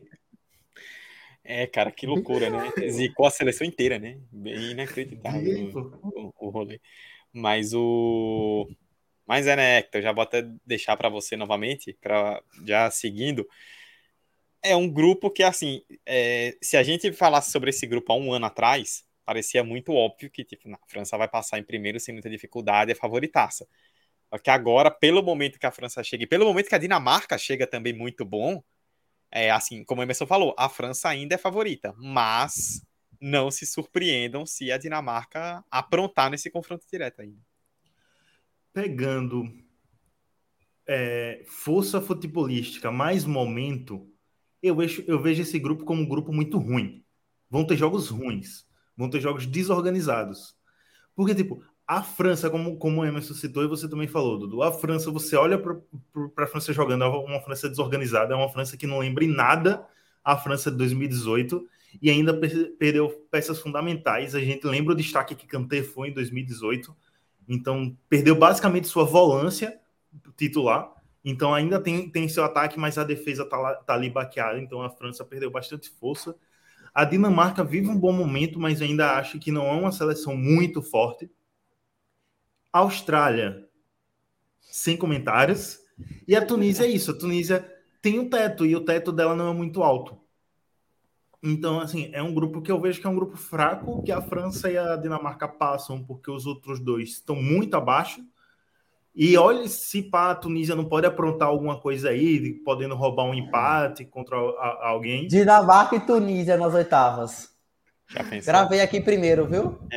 Se a Tunísia rouba o empate aí contra a França, nunca se sabe. A Dinamarca ganha da França, a França fica com três pontos da Austrália, nunca se sabe. Então, assim, é um grupo que não vejo muito. São jogos que a gente vai assistir por obrigação de assistir a Copa. Eu acho que, que é isso. eu espero muito que o França e Dinamarca desse ano seja realmente bom, porque em 2018 eles ficaram na fase de grupos, né? É, e na última rodada, né, com um empate eles passavam e foi um 0 a 0 Nossa, um jogo de compadres, né? Os dois meio que abraçaram o empate, foi um jogo muito ruim. Aquele meme que, que é, acho que é o Mickey enfiando dois garfos assim no olho. Sim, nossa, esse jogo, sabe? Jogo. Eu acho que talvez não aconteça isso, Dudu, porque a França tá baqueada com a Dinamarca pelas últimas derrotas. É. E é na segunda rodada também, né? Então Justamente. Não, não vai. Só para atualizar, então, terça-feira, dia 22, 10 da manhã, Dinamarca e Tunísia, 4 da tarde, França e Austrália. É, Gabi, uma coisa que Hector tocou que é interessante, né? Que se a gente for pegar os grupos que tem dois favoritos, a gente vai falar de um deles, inclusive, daqui a pouco, é, esse talvez seja o grupo que tenha mais discrepância dos dois favoritos para as outras duas equipes, né? A diferença de França e Dinamarca para Austrália e Tunísia. E, é, eu acredito realmente que quem for passar vai ser provavelmente um com 9 e outro com 6, ou os dois com 7 se empatarem no saldo de gols, porque não vejo nem França nem Dinamarca perdendo ponto para essas outras duas. É, eu acho que podem surpreender nessa questão do que tu falou, talvez um empate, assim. É, se conseguir arrancar um empate, eu acho que talvez a gente possa se surpreender, mas se não, eu acredito que deva se manter mesmo é, essa hegemonia Dinamarca e França. Mas eu acredito que pode, tipo, eu não apostaria totalmente aí minhas fichas. Porque realmente eu vejo a França num momento não tão legal. E eu acho que isso vai contar bastante, principalmente é, de como o jogo ali que ele começar a se desenhar, e, e aí, eu não sei, eu, não, não, vejo muita força na França. Eu estou vendo a Espanha novamente em 2014. Pós ali, vencer, vencedor em 2010 e ali em 2014 um surto total, né? Tipo, o Alemanha de 2018. A Alemanha de 2018. O Itália de 2010, ó, as últimas campeãs. Então eu vejo perfeitamente essa maldição aí, porque os últimos jogos que eu vi da França realmente era uma seleção que não Reconhecível, né? É, uhum. tipo assim, realmente muito bagunçada e, e, as questões internas deles mesmos, aí como vocês estavam comentando, eu acho que vai vir, enquanto a Argentina tá fazendo churrascão pós-treino, talvez eles estejam se xingando ali no, no vestiário. E enfim, não sei, mas eu acredito que seja a França e Dinamarca. E se alguém for roubar a vaga de alguém, seria a Tunísia mesmo, roubando a vaga da França. Olha, Gabi, aí apostou alto, hein? A, primeira volta da live, hein? Mas o, uma curiosidade, né, que a França, ela é bicampeã, né? Foi, conquistou o segundo título em 2018 e quando ela foi campeã em 98, na Copa seguinte em 2002 que ela chegou como campeã, ela caiu na primeira fase com a Dinamarca no grupo. Ela perdeu para a Dinamarca na chave, inclusive. Então, fica aí essa mística. E a França, sinais, como o Emerson falou. Fortes sinais. E a, como o Emerson falou, a França, historicamente, não é de agora, parece que ela adora criar problema interno, né? Tipo, ah, tá tudo bem, vamos brigar aqui no vestiário, vamos, vamos causar uma confusão, vamos queimar um vamos carro. Vamos aqui uma notícia que alguém é jogou um feitiço. Gente, isso é francês, é, é o puro suco de francês, eles enfiando a, a, o pau da bandeira no cu e, e depois brigando, Opa. queimando o carro. Gente, isso é muito francês. É o suco, do, é o suco da treta. Eles são, assim, totalmente despirocados. Eu, eu acho, assim, genial. É, é, muito engraçado. É uma seleção. Pra gente é ótimo. Eu pagaria um BBB é da França. Eu pagaria um BBB. Cadê Continue. o BBB 24 horas? As câmeras 24 horas na seleção da França? Eu pagaria. Vai, FIFA, faça o seu trabalho. É, e só para fechar, acho que tem uma questão que vai ser dentro de campo crucial para a gente ver da França, né? É que o time tem uma profundidade de elenco absurda, né? Tipo, a, a, tem, os reservas da França seriam titulares em 80% das seleções por baixo, né? O nível de profundidade é muito grande. Mas tem uma questão para mim que é fundamental. Em 2018, quando a França foi campeã, a França tinha uma força muito grande no meio-campo e o trio de meio-campo da França era Kanté, Pogba e Matuidi. Os três estão fora. Então, a França vai ter que remontar esse meio-campo para essa Copa e vamos ver o que é que o Deschamps vai fazer. É... E, Dudu, a França, como a gente está falando de bastidor, a França tem um problema muito grande atual que é lidar com o ego do seu principal jogador, que está causando problemas tanto na seleção quanto no clube. Então é algo para a gente ficar de olho. Tem isso, né? Tipo, ah, vai que as co... vai que o Mbappé se irrita porque, sei lá, a água dele tá, tá morna e não gelada lá no, no, no, no, no quarto do hotel. Aí começa, tipo, é, é, bem nesse naipe. O, o, Igor falando aqui que a França vai passar em segunda Dinamarca com nove pontos. Vitor perguntando se o time da Dinamarca é tão bom mesmo, é muito bem treinado. Eu diria que é mais bem treinado do que muito bom. Tem ótimas peças, tá? Mas é mais bem treinada do que muito bom. E vai ter, inclusive a gente tem falado aí em cada grupo sobre a questão extracampo, uma das grandes histórias da Copa do Mundo, que é o Eriksen, né? Cara, um ano e meio, tava se debatendo no campo quase morto e vai jogar uma Copa. E não é porque. Ah, convocaram porque é uma história legal. Convocaram porque voltou jogando muito. Camisa 10 e jogando muita bola. Ele volta por merecimento. É, Arthurzinho comentando que a Dinamarca vai passar em primeiro com sete pontos e a França com cinco. E o Vitor 98 falando que o, a, já jogou a take aqui, ó, que Dinamarca e Tunísia vão passar e que o Mbappé vai chorar com a eliminação. Olha só, o pessoal tá torcendo aqui pela queda da Putz, campeã. Eu imaginei a cena, foi muito visual isso para mim. Interessante. Vamos seguir em frente então. Hector Souza. Se esse grupo E fosse em 2010 ou 2014, a gente diria: aqui tem Espanha e Alemanha, duas potências para brigar por título. E Costa Rica e Japão ficam para trás. Hoje a gente está no momento em que Espanha e Alemanha não são a Espanha e Alemanha que a gente viu na década passada. Ainda assim, tem bons elencos, tem ótimos jogadores, tem dois treinadores, o, o Hansi Flick na Alemanha e o Luiz Henrique na Espanha, que ganharam muito por clube, né? Que tem um, um currículo muito forte. Só que são duas seleções instáveis, com seus problemas, né? É difícil nesse sentido, na teoria, vendo elas duas à frente, é difícil você imaginar quem seria primeiro, quem seria segundo, porque são dois times que têm suas qualidades e têm seus problemas e que chegam na Copa com pontos importantes a se, a se resolver aí. Finalmente a gente vai falar de um grupo bom, do grupo que a gente vai olhar assim e vai dizer, dá jogo. Não importa o jogo que você vai assistir, você olha e diz, dá jogo. Espanha e Alemanha, pelas peças individuais, estão um pouco à frente nesse grupo. É inegável, a gente olha assim, e tem jogadores que colocam o, as duas seleções num patamar acima. Só que falando como seleção e como grupo, as duas, depois que ganharam seus respectivos títulos mundiais, degringolaram. E assim, pensando que foi um a quatro anos depois da outra, então um processo que está aí há um bom tempo. É, então eu acho que isso pode dificultar para as duas, pode ser uma pressão grande, principalmente para a Alemanha. Eu acho que a pressão vem mais em cima da Alemanha do que da Espanha, pelo fracasso que foi na última Copa. Porque foi um, um, um fracasso foi tremendo. Muito pesado, muito pesado. Foi muito pesado. Foi muito pesado. Então, eu acho que a pressão em cima da Alemanha vem grande. A Espanha vem com jogadores jovens que estão se destacando e pode apresentar um bom resultado aí. Porém, eu ainda digo, fica, fica de olho no Japão, porque o Japão é um país que está investindo bastante desde 2002, desde a Copa que a Copa foi lá, está investindo bastante para avançar de fase e para entrar aí no, no cenário mundial do futebol. Então, eu não me surpreenderia caso o Japão roube a vaga de uma das duas aí, principalmente da Alemanha, e acabe indo para as oitavas. A Costa Rica acaba correndo por fora aí, não tem nenhum nome muito grande, é uma seleção que não tem tanta expressão, mas ainda assim pode roubar um pontinho a colar e pode fazer uma das duas cair, roubando esses pontinhos. Eu acho que a Costa Rica não chega ao ponto de roubar uma vaga, mas pode dificultar a vida dos, dos outros três. Mas ainda assim, eu digo, não importa o jogo que você vai assistir esse grupo, é jogo bom. E Emerson, é, falando sobre Espanha e Alemanha, né?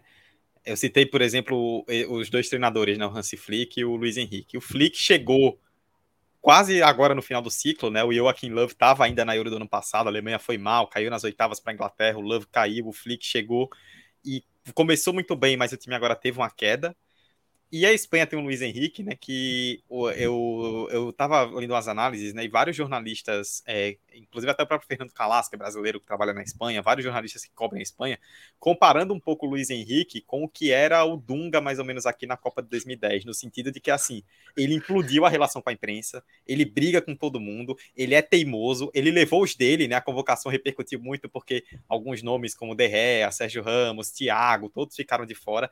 Ele aposta nos dele, ele leva leva os dele. Quem tiver achando ruim, ele exploda, vai do jeito dele. É, já disse que vai fazer lives na Twitch durante a Copa, né? Vai ser nosso companheiro aqui de stream, o, o Luiz Henrique. Mas é um treinador para nível de seleção muito bom. E aí a gente fica naquela, né? Quem que vai levar vantagem em duas seleções que parecem ser tão parelhas no momento? Né? Parecem são parelhas, elas estão em momentos de grupo parecidos a nível de reformulação de elenco, né? foram muito bem nas eliminatórias europeias, na né? Espanha liderou com folga seu grupo, a Alemanha a mesma coisa. É...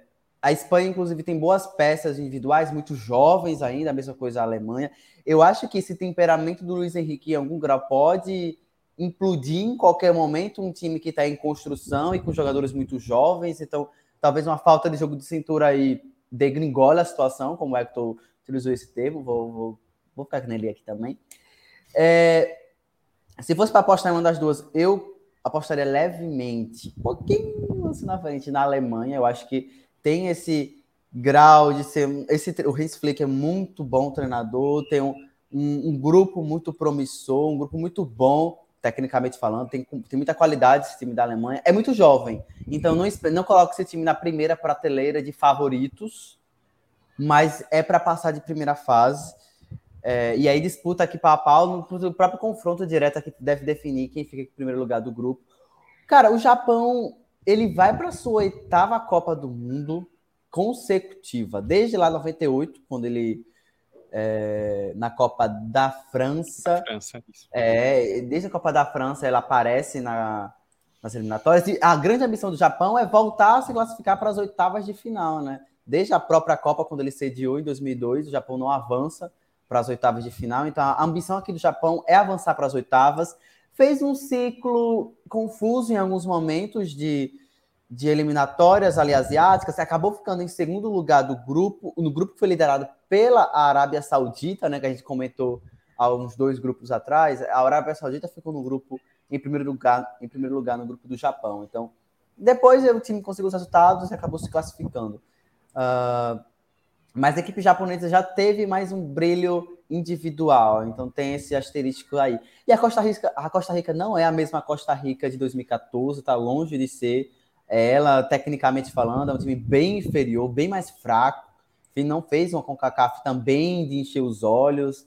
Na verdade, quem fez? Acho que é exceção do Canadá. Ninguém fez é, uma CONCACAF de encher os olhos para esse ciclo de Copa do, do Catar. Então, passaram na Coca-Cola, Emerson, porque não tinha concorrência. Porque, porque assim.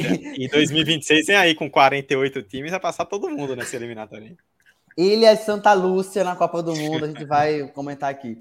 É, o arquipélago né, de Santa Lúcia. E é isso, acho que a Alemanha e a Espanha, mesmo sendo times que não estão formados, prontos, é times que são. Querendo, o Luiz Henrique é um bom, um bom treinador, mesmo sendo instável e, e mesmo sendo difícil de lidar, ele é um treinador é, irredutível. Vamos usar esse termo, irredutível. É. Eu considero ele um treinador irredutível, né? Quando ele tem uma convicção muito grande, ele não abandona ela. Isso de lidar num período muito curto, como é a Copa do Mundo, pode ser que traga, é, enfim, dificuldades muito grandes para a Espanha. Então eu vejo a Alemanha leve, levemente na frente, mas esse confronto direto entre as duas, que eu acho que é só na última rodada, é na segunda. E na segunda, né? Primeira, Espanha e Costa Rica. E Alemanha e Japão. Alemanha e Japão. Então, a tendência é que eles vençam esses jogos. Nós vamos ver se isso na prática vai se configurar. Exato. Primeira rodada na quarta-feira, dia 23, 10 da manhã, Alemanha e Japão. Uma da tarde, Espanha e Costa Rica. É, só, é, só você perguntou, a gente comentou, né, sobre Costa Rica e Japão, o Gabi. É, são duas seleções que estão abaixo, né? A Costa Rica ela tem vários jogadores ainda daquele time de 2014, né? Não, não renovou tão bem a, a, sua geração, que é natural, né? Se a Costa Rica não é prolífica em grandes jogadores historicamente. E o Japão, que é um time que está tentando, né, nos últimos anos, o Japão é bom lembrar, né? 2018, o Japão com 30 do segundo tempo estava ganhando da Bélgica de 2 a 0 nas oitavas de final, né? O Japão chegou muito perto de pegar o Brasil nas quartas de final, mas acabou vacilando, levou três gols no final e perdeu o jogo e vai tentar fazer uma graça. E se tem uma chance do Japão fazer uma graça, é pegando dois times que agora não estão num grande momento. Numa dessa, quem sabe, né? O Japão é, apronta aí nesse grupo. Assim, se o Japão tivesse caído em um grupo mais fraco, como um dos que a gente falou antes, eu via totalmente o Japão como um dos favoritos.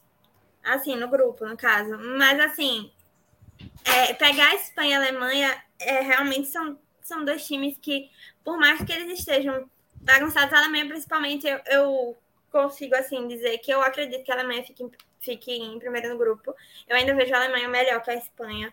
É, depois do fiasco de 2018, eu acredito que o time ele estava passando por aquele momento de transição entre jogadores que estavam se aposentando e tentando achar peças que encaixassem e estavam naquela busca de, de se encaixar, enfim, deu aquilo que deu e eu acredito que está um pouco melhor, mais encaminhado, mas ainda não é a mesma Alemanha que a gente viu em 2014. E Espanha também, assim, não sei dizer tanto da Espanha. Eu acho que é também uma caixinha de surpresa e eu acredito que tipo, são jogos que vão definir mesmo. Ah, os confrontos, especialmente com o Japão. Que o Japão acha a seleção tão simpática. Em off, simpáticos. muito simpáticos. Assim. Não dá pra odiar a seleção. Se você odeia a seleção japonesa, você tem problemas sérios. Nossa, eu lembro que em 2018 eu, eu torci tanto pro Japão naquele jogo contra a Bélgica que, nossa, nem parecia que ia enfrentar o Brasil depois. Porque eu tava assim, pelo amor de Deus, Japão. Eu acredito que tipo, tem esse sentimento com o Japão. É uma seleção que a gente tá vendo, pelo menos a nossa geração, ela tá vendo aquela seleção crescendo, tipo, participando sempre de Copa. Enfim, eu, eu Queria muito que o Japão se classificasse, mas eu acredito que realmente esse é um dos grupos mais difíceis de se prever. Principalmente no que dizem, do que dizem questão de Espanha, Alemanha e Japão. É um, um trio que está aí bem bagunçadinho. É, a Espanha, só para constar, estava até olhando aqui a estatística oficial, foram 26 convocados, a Espanha tem 16 jogadores que fizeram menos de 30 jogos com a camisa da seleção. E isso contando amistoso, Nations League, é, Euro. Então, muito novinhas. É um time muito novo, né? Um time que, pra, eu, eu, vejo a Espanha mais ou menos parecida com o que foi a Inglaterra em 2018. Tipo, era um time, é um time que a gente pensa em estourar no, na próxima Copa. Tipo, agora. E talvez por não ter essa pressão, né? Isso seja bom. É. A gente diferente, não coloca diferente a Espanha. da Alemanha. Exato, exato. É, não, é... realmente, porque a Alemanha fica com aquele peso. Eu acho é. que, não, não sei, pelo, pelo, pela atuação em 2014, pesa muito isso da Alemanha e pelo, acho que pelo futebol jogado na Alemanha, não sei. Mas eu acho que 2014 marcou muito e ficou aquilo, tipo, meu Deus, a Alemanha é uma seleção imbatível. E a gente vai para 2018, a gente vê aquilo e aí começa a achar aquilo meio atípico, né? Tipo, como assim aconteceu isso, sabe? Mas assim, tem uma coisa que precisa ser dita sobre a Alemanha de 2014 é que não era uma seleção imbatível, é porque ficou na mente da gente 7 a 1 Exatamente. Que, tipo, então, a seleção penou a seleção penou para ganhar da, da, Argentina na final. A Argentina, por pouco, não, não consegue o título. Não é, era uma seleção muito boa, mas não era essa seleção tipo Brasil de 70 que às vezes a gente pinta por causa do, do 7 a 1 E só para finalizar esse grupo, Dudu, você sabe me dizer na, se. 7 a 1 Você sabe dizer se o herói da, do título da Alemanha, Götze, foi convocado? É, cara, tá lá, né? Ressurgiu das cinzas de repente o, o Mário Götze, né? Reapareceu a mística do, do homem que decidiu uma Copa. Em compensação, o, o grande companheiro dele, Marco Roy, de novo, né? Somando Copa e Euro, a quarta competição que ele vai perder por lesão às vésperas, né? Esse aí tem uma zica gigantesca. E só para poder finalizar, é, ia comentar em relação a, a, a Espanha e a Alemanha, né? É, cara, agora eu me passei o que ia comentar. Tá? Depois, mais para frente, eu lembro que eu ia comentar sobre Espanha Alemanha. No momento, me passei. É, bom, grupo F: Bélgica, Canadá, Marrocos e Croácia. É, Gabi. Esse é outro grupo. Aí a gente, eu vou voltar para o gancho que eu puxei no grupo D. que em outros tempos a gente apostaria na França como bastante favorita, agora já nem tanto. Em outros tempos, esse grupo F, a Bélgica surgiria como uma favorita super destacada. Só que a Bélgica tá, é outra que está no momento bem ruim. Bélgica, da, daquele, do grande time belga que a gente viu nos últimos anos, né? Vários daqueles jogadores, inclusive jogadores tops, né? É, Hazard, Lukaku, não estão chegando em boa fase. E a gente tem uma Croácia que fez, foi vice-campeã do mundo em 2018, né? Fez uma campanha maluca, chegou na final. Manteve uma base daquele elenco que está muito bem. O Modric, 120 anos em cada perna e continua arrebentando, né? E deu uma renovada, trouxe alguns jogadores jovens aí que estão é, incluindo bem. E você tem Canadá e Marrocos, que assim, na teoria largam atrás, mas não são dois sacos de pancada, muito pelo contrário, né? Me parece um grupo bem equilibrado nesse sentido. Eu vejo esse grupo o mais equilibrado, com certeza. É, eu acho esse o mais difícil de prever, tanto que é, eu realmente acredito que o favorito seja a Croácia, pelo histórico, mas eu não apostaria com todas as fichas. Eu acredito que também essa segunda vaga vai ficar bem disputada, porque são é, Canadá e Marrocos, eles são times, não são times ruins, como a gente já, já citou alguns times aqui, são times que conseguem manter um nível de jogo bom, e a Bélgica, que era um time muito bom, ele está nesse nível médio. Então, são times que estão tendo atuações médias ali, e, e, você não sabe o que esperar, tipo, do jogo mesmo. Eu acredito que o que vai decidir é um um momento do jogo, né? Ali a, a não sei, talvez o preparo, talvez alguma tática, vai ser algo bem de momento. Eu realmente não consigo definir entre essas três um, uma favorita correndo na frente. Eu vejo elas muito iguais, realmente no mesmo nível. E assim, a Bélgica tem isso de ter sido ter tido uma seleção muito boa em 2018. Ela eliminou o Brasil, né? E que era um Brasil muito forte em 2018, assim, para o geral, era, um, era considerado um dos favoritos. Mas vejo a Bélgica bem mais fraca, bem, assim, bem diferente do que eu, do que eu costumava temer, sabe? Se fosse, sei lá, em 2018 falasse que a Bélgica estaria nesse grupo, eu falaria, nossa, com certeza a Bélgica. Nossa, absurdamente, não, sem dúvida. Agora, depois que a gente viu em 18 e a própria Croácia se mantendo assim e a Bélgica caindo, eu acho que eu acho que vai ser um grupo interessante. É, eu tava, Emerson, eu tava comentando em off com o Hector antes da live começar, foi até antes de você chegar, que eu confesso que eu fico um pouco de saco cheio com essa discussão na internet, né, sobre, ah, mas por que vocês falaram que a geração belga, não sei o que, cara, assim, você pegar o histórico da Bélgica, a Bélgica chegou na semifinal de Copa do Mundo, então, tipo, a geração, ela cumpriu seu papel, ela chegou na semifinal de Copa, né, aí, beleza, pegou a França campeã, perdeu de 1 a 0 acontece, mas chegou longe, só que, como eu disse no começo, né, alguns dos grandes jogadores da Bélgica não chegam bem, seja por questão física, seja porque não estão em boa fase, né, o Hazard que nos últimos quatro anos ele faleceu como jogador, uma coisa impressionante chega com a mesma defesa de 2014, né? Você olha para a defesa da, da Bélgica, tá lá, Vertonghen, Alderweireld, aqueles mesmos caras. E é, chega com muitas dúvidas. Esse último ciclo, né? Da, esse, essa fase final de ciclo da Bélgica foi bem ruim, algumas derrotas meio pesadas, né? E, e tem essa Croácia vice-campeã que chega muito forte, tá muito bem nesse, nesse ciclo, nessa parte final do ciclo pré-copa. Marrocos, que é uma força africana interessante para a gente ficar de olho, e o Canadá, que assim, né? Foi para uma Copa na história e agora voltou ganhando a CONCACAF e jogando bem, não tem nada a perder, né? O Canadá vai como franco atirador e o que der, deu. Então, um grupo perigoso esse aí. O Canadá vai ter de um sorriso ao vento. Os dentes assim, aí.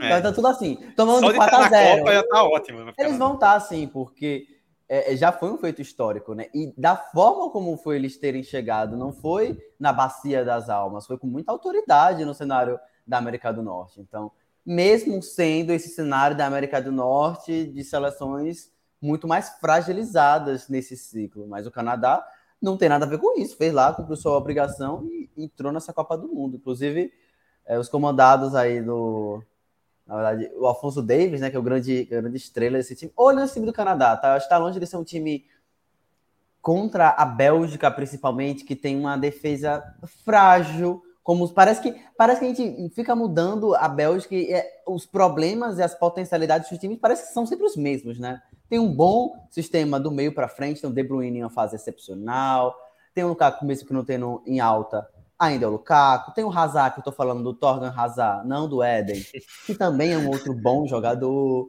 Tem Witzel, tem. Enfim, tem Carrasco, tem bons jogadores, mas que quando você olha para a defesa, eu acho que você é muito feliz. Quando você olha para a defesa da Bélgica e olha os nomes, tem o Courtois, que eu acho que é um goleiro que se mantém está, estável, uh, uh, tecnicamente falando. Ah, o Aldevardo, sabe? Não dá. Não dá, tem que mudar. E, e, e, são, é uma parte muito frágil da Bélgica. E eu tô com você. Eu acho que eu, para mim, é, sou repetitivo isso a gente tá falando da Bélgica, da geração, porque o fato é isso. Se vai ganhar, é outros 500. Mas o time chegou longe. Chegou longe. Uma semifinal de Copa do Mundo não é para todos, sabe? Então chegou longe. E aí você perde aqui o jogo por causa de uma questão, é, uma fatalidade, uma eventualidade do jogo, uma aleatoriedade que o futebol permite, e é isso, acontece, acabou. Mas acho que eu acho que muito do discurso também da gente da mídia ele ficar colocando esse geração Bélgica. É um time, é um bom time, acabou. Não tem isso mais de geração, sabe? Que geração são essas? Geração que tem os mesmos jogadores já há oito anos, sabe? Então, cabe a gente também refletir sobre esses termos que a gente mesmo usa sobre essas seleções. Uh, Croácia, para mim, eu colocaria a Croácia como favorito do grupo, tá? Eu acho que Croácia com Modric, Perisic e companhia é a favorita sim desse grupo, mesmo tendo uma Bélgica que nas últimas duas Copas tem resultados expressivos, ainda é um time que não me empolga e não me passa confiança. Então, se eu fosse apostar em alguém, apostaria na Croácia como primeira colocada do grupo. É um time organizado, é um time que Modric, como você falou, tem 52 anos e joga como se tivesse 18. O cara tem três pulmões e tava a última temporada do Modric foi a melhor temporada dele, inclusive. A gente já falou sobre isso, mas eu sempre faço questão. Foi a melhor temporada dele do que a temporada que, que ele foi eleito o melhor do mundo. Essa temporada foi superior. Então, Croácia colocaria como favorita, Bélgica na sequência, Canadá vai estar felizão. Marrocos é uma seleção que, assim como a Tunísia, eu vejo que tem um teto, né, Hector? Um teto muito baixo. Se a seleção conseguir é, pontuar e fazer um dois bons jogos, eu acho que já vai estar muito bom para o Marrocos, sabe? É, mas das seleções africanas, ela não é, eu não colocaria ela como o Senegal, por exemplo, que a gente citou lá no grupo A. Então, tem esse asterisco aí no Marrocos. Então, é Croácia primeiro, é Bélgica aqui segundo, Canadá aqui. Se, se o Canadá conseguir beliscar uma vaga na oitava de final, acho que os, as 10 pessoas que moram ali no Canadá vão soltar rojões ao mesmo tempo. Então. Just, Justin Trudeau e a esposa e os filhos. É ele, é exatamente isso aí. Mas é isso. É um grupo interessante, é um grupo gostoso de ver, de assistir. Vai ser... Eu não sei se... Pode falar. Eu não sei se gostoso é a palavra certa, Emerson. Ah, eu você, tipo, acho. Você, você vai assistir um, um Bélgica e Marrocos Sabe, sabe a impressão que eu tenho, Hector e Emerson vai concordar, acho que ele vai concordar comigo, que toda vez que a gente tem é, sorteio de Champions League, tem um grupo que a gente fa sempre fala, ó, esse é o grupo da Liga Europa na Champions. Seria mais ou menos isso. Se a Copa eu, fosse. É... Se a, a, Copa do Mundo fosse a Champions League, esse era o grupo Liga Europa. Da, da é por isso da... que eu gosto dele. Ele tem essa pegada meio alternativa, sabe? Do, dos que nunca acontecem. Esse, todos os times aqueles nunca acontecem sabe? A Croácia chegou em. Foi vice, velho. Aquele time da Croácia ser vice aconteceu. Não, sim. Não, sim. Eu falo nunca acontece no sentido de título. É, uhum. Sabe? Mas são times underdogs ainda assim. A Croácia eu coloco como favorita. Não é favorita a competição. Sim. Mas dentro do grupo eu acho que tem tudo para se classificar sim. Eu só vou alterar uma ordem de Emerson aí que eu coloco, ainda coloco a Croácia em primeiro, mas eu coloco o Canadá em segundo. Acho, é, é, sério, eu acho que pelo momento eu acho que a Bélgica vai enfraquecida e o Canadá vai tão empolgado que simplesmente pode fazer acontecer pela empolgação, tá ligado? Eu, eu, eu, eu confio mais em, questão de confiança, né? Em questão de futebol, eu confio mais hoje no Canadá do que na, no, na Bélgica. Então eu tô colocando não só por, por futebol, tô colocando momento. E ainda digo que o Canadá vai se classificar porque a Bélgica vai empatar com o Marrocos. É, a primeira rodada desse grupo vai ter na quarta, dia 23, 7 da manhã, Marrocos e Croácia, e às quatro da tarde, Bélgica e Canadá. Eu acredito, eu tô, eu tô com vocês se a Croácia deve passar em primeiro, acho que a Bélgica passa em segundo, mas assim, Canadá e Marrocos são duas cascas de banana perigosas. Né? Se não tomar cuidado, pode perder ponto.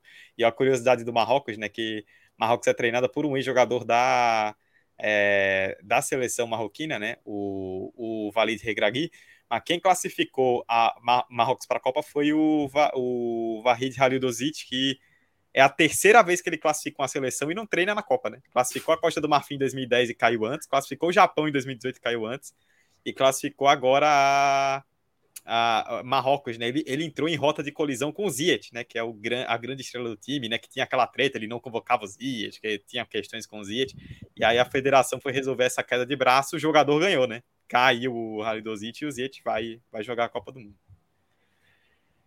É, olha só, o Vitor98 até pergunta aqui: o Marrocos com Ziyech, Mazraoui e Hakimi conseguem ser pior que o Canadá? Acho o Marrocos a possível surpresa do grupo. Eu acho que essa questão do Marrocos, foi o que a gente comentou, né? Foi um ciclo instável. Então a gente não tem muita noção do que, do que esperar de Marrocos. Né? Mas tecnicamente, individualmente, Marrocos tem nomes que, hum. se derem liga, dá para fazer um bom, dá para fazer bons jogos contra essas equipes aí. Grupo F, chegamos. Eh, o grupo F não, perdão, esse é o grupo F. Grupo G, calma, voltei, agora sim. Olha nós aí, Brasil, Zil, Zil, Zil, Zil, Sérvia, Suíça e Camarões. Brasil estreia na próxima quinta-feira, dia 24 de novembro, 4 da tarde contra a Sérvia. Mais cedo, na mesma quinta-feira, às 7 da manhã, tem Suíça e Camarões. É... Ô, Gabi, a gente comentou, a gente falou muito sobre Brasil quando tivemos o sorteio, né? E mais recentemente na live pós-convocação. Eu comentei no sorteio e eu sigo com essa opinião. Eu acho que o Brasil pegou um grupo ideal.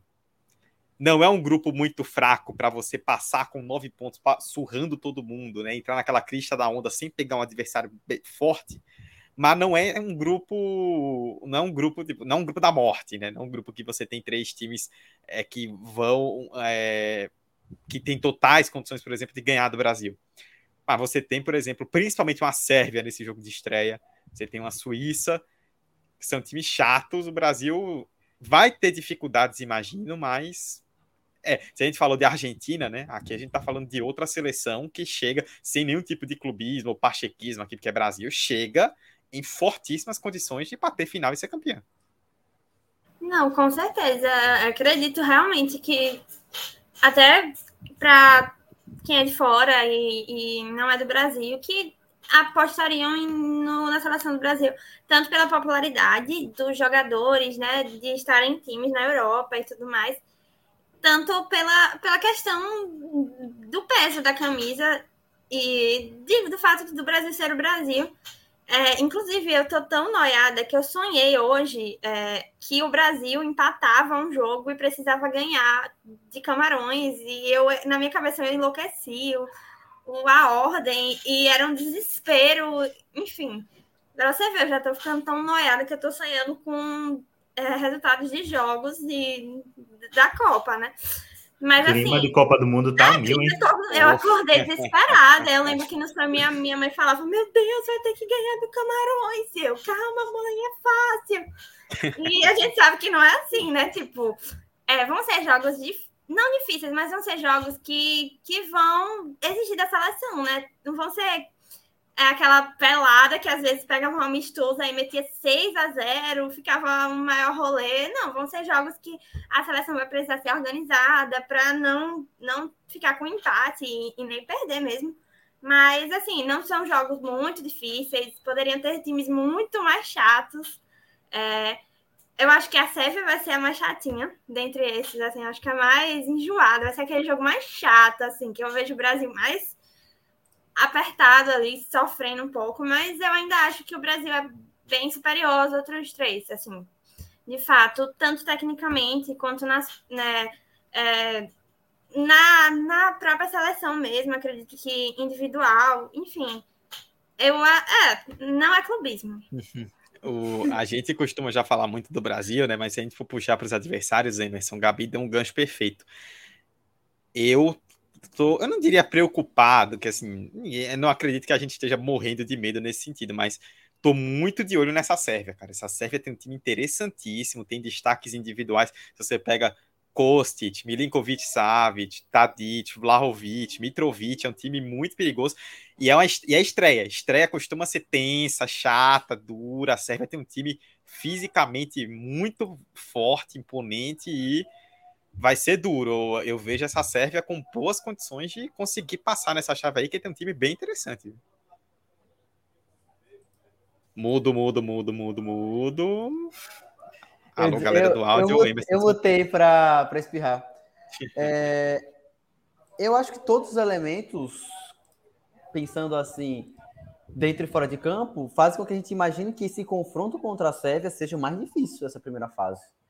Pensando a própria, tecnicamente falando, o time da Sérvia está longe de ser um time ruim. Todos os hits que você falou aí, todos eles são muito bons. É uma seleção organizada.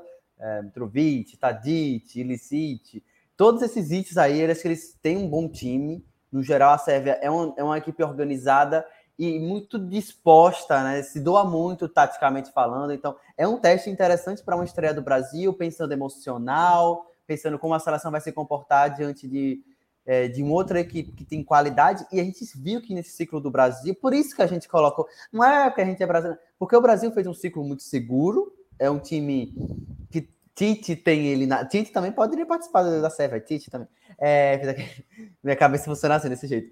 É, o Tite tem muitos jogadores na sua mão e é uma seleção que já foi testada de diversas formas, uma seleção que tem um desempenho absurdo. Então, o Brasil sim é favorito, assim como a Argentina é, tanto que a gente nem vai falar tanto aqui no Brasil, porque a gente já falou muito do Brasil em outros momentos.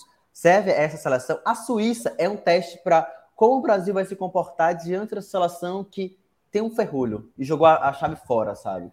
Meteu cadeado, meteu um busão. Vamos ver como a seleção encontra esses espaços, encontra essas formas de se é, encontrar o gol, sabe? Então vai ser. Esse é o grande desafio da Suíça.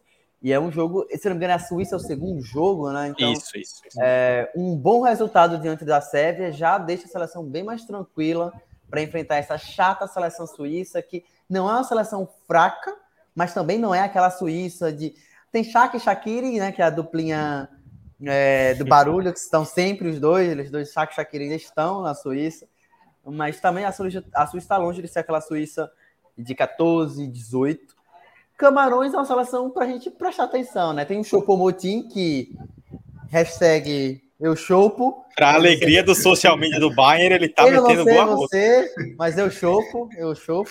O Chopomotin tá um fire, um fire, o cara tá destruindo o Lambaia de Munique. Tem o Ananá, que é um excelente goleiro. Então, a seleção de Camarões é interessante. A tendência é que se o Brasil chegue, sei lá, com uma vitória, um empate, duas vitórias, esse é o Camarões, a seleção meio que não tenha muito peso nas costas, né? Só confirme, na verdade, uma classificação, no melhor dos cenários, né? Imaginando. Então, talvez o jogo contra o Camarões não tenha esse peso emocional da estreia, no caso da Sérvia, ou do confronto de um time que tem um sistema defensivo enjoado de ser batido. Muito embora nesse ciclo a Suíça tenha sofrido algumas goleadas, então olhe nessa Suíça também de como ela vai se comportar defensivamente e se ela vai voltar a ser aquela Suíça enjoada defensivamente, defensivamente porque ela sofreu algumas, algumas baixas durante esse ciclo de Copa do Mundo. Camarões é isso, tem Chupomotim em alta, tem o Ananá que é um excelente goleiro, então é uma seleção que está longe de ser 5, 6 a 0, sabe, com outras seleções que a gente já discutiu aqui de serem muito frágeis, é uma seleção que tem bons nomes individualmente falando, uh, mas que também não é o Camarões, aquele Camarões lá atrás que aprontou e chegou em fases finais da Copa do Mundo. Também não é esse Camarões, não se empolguem.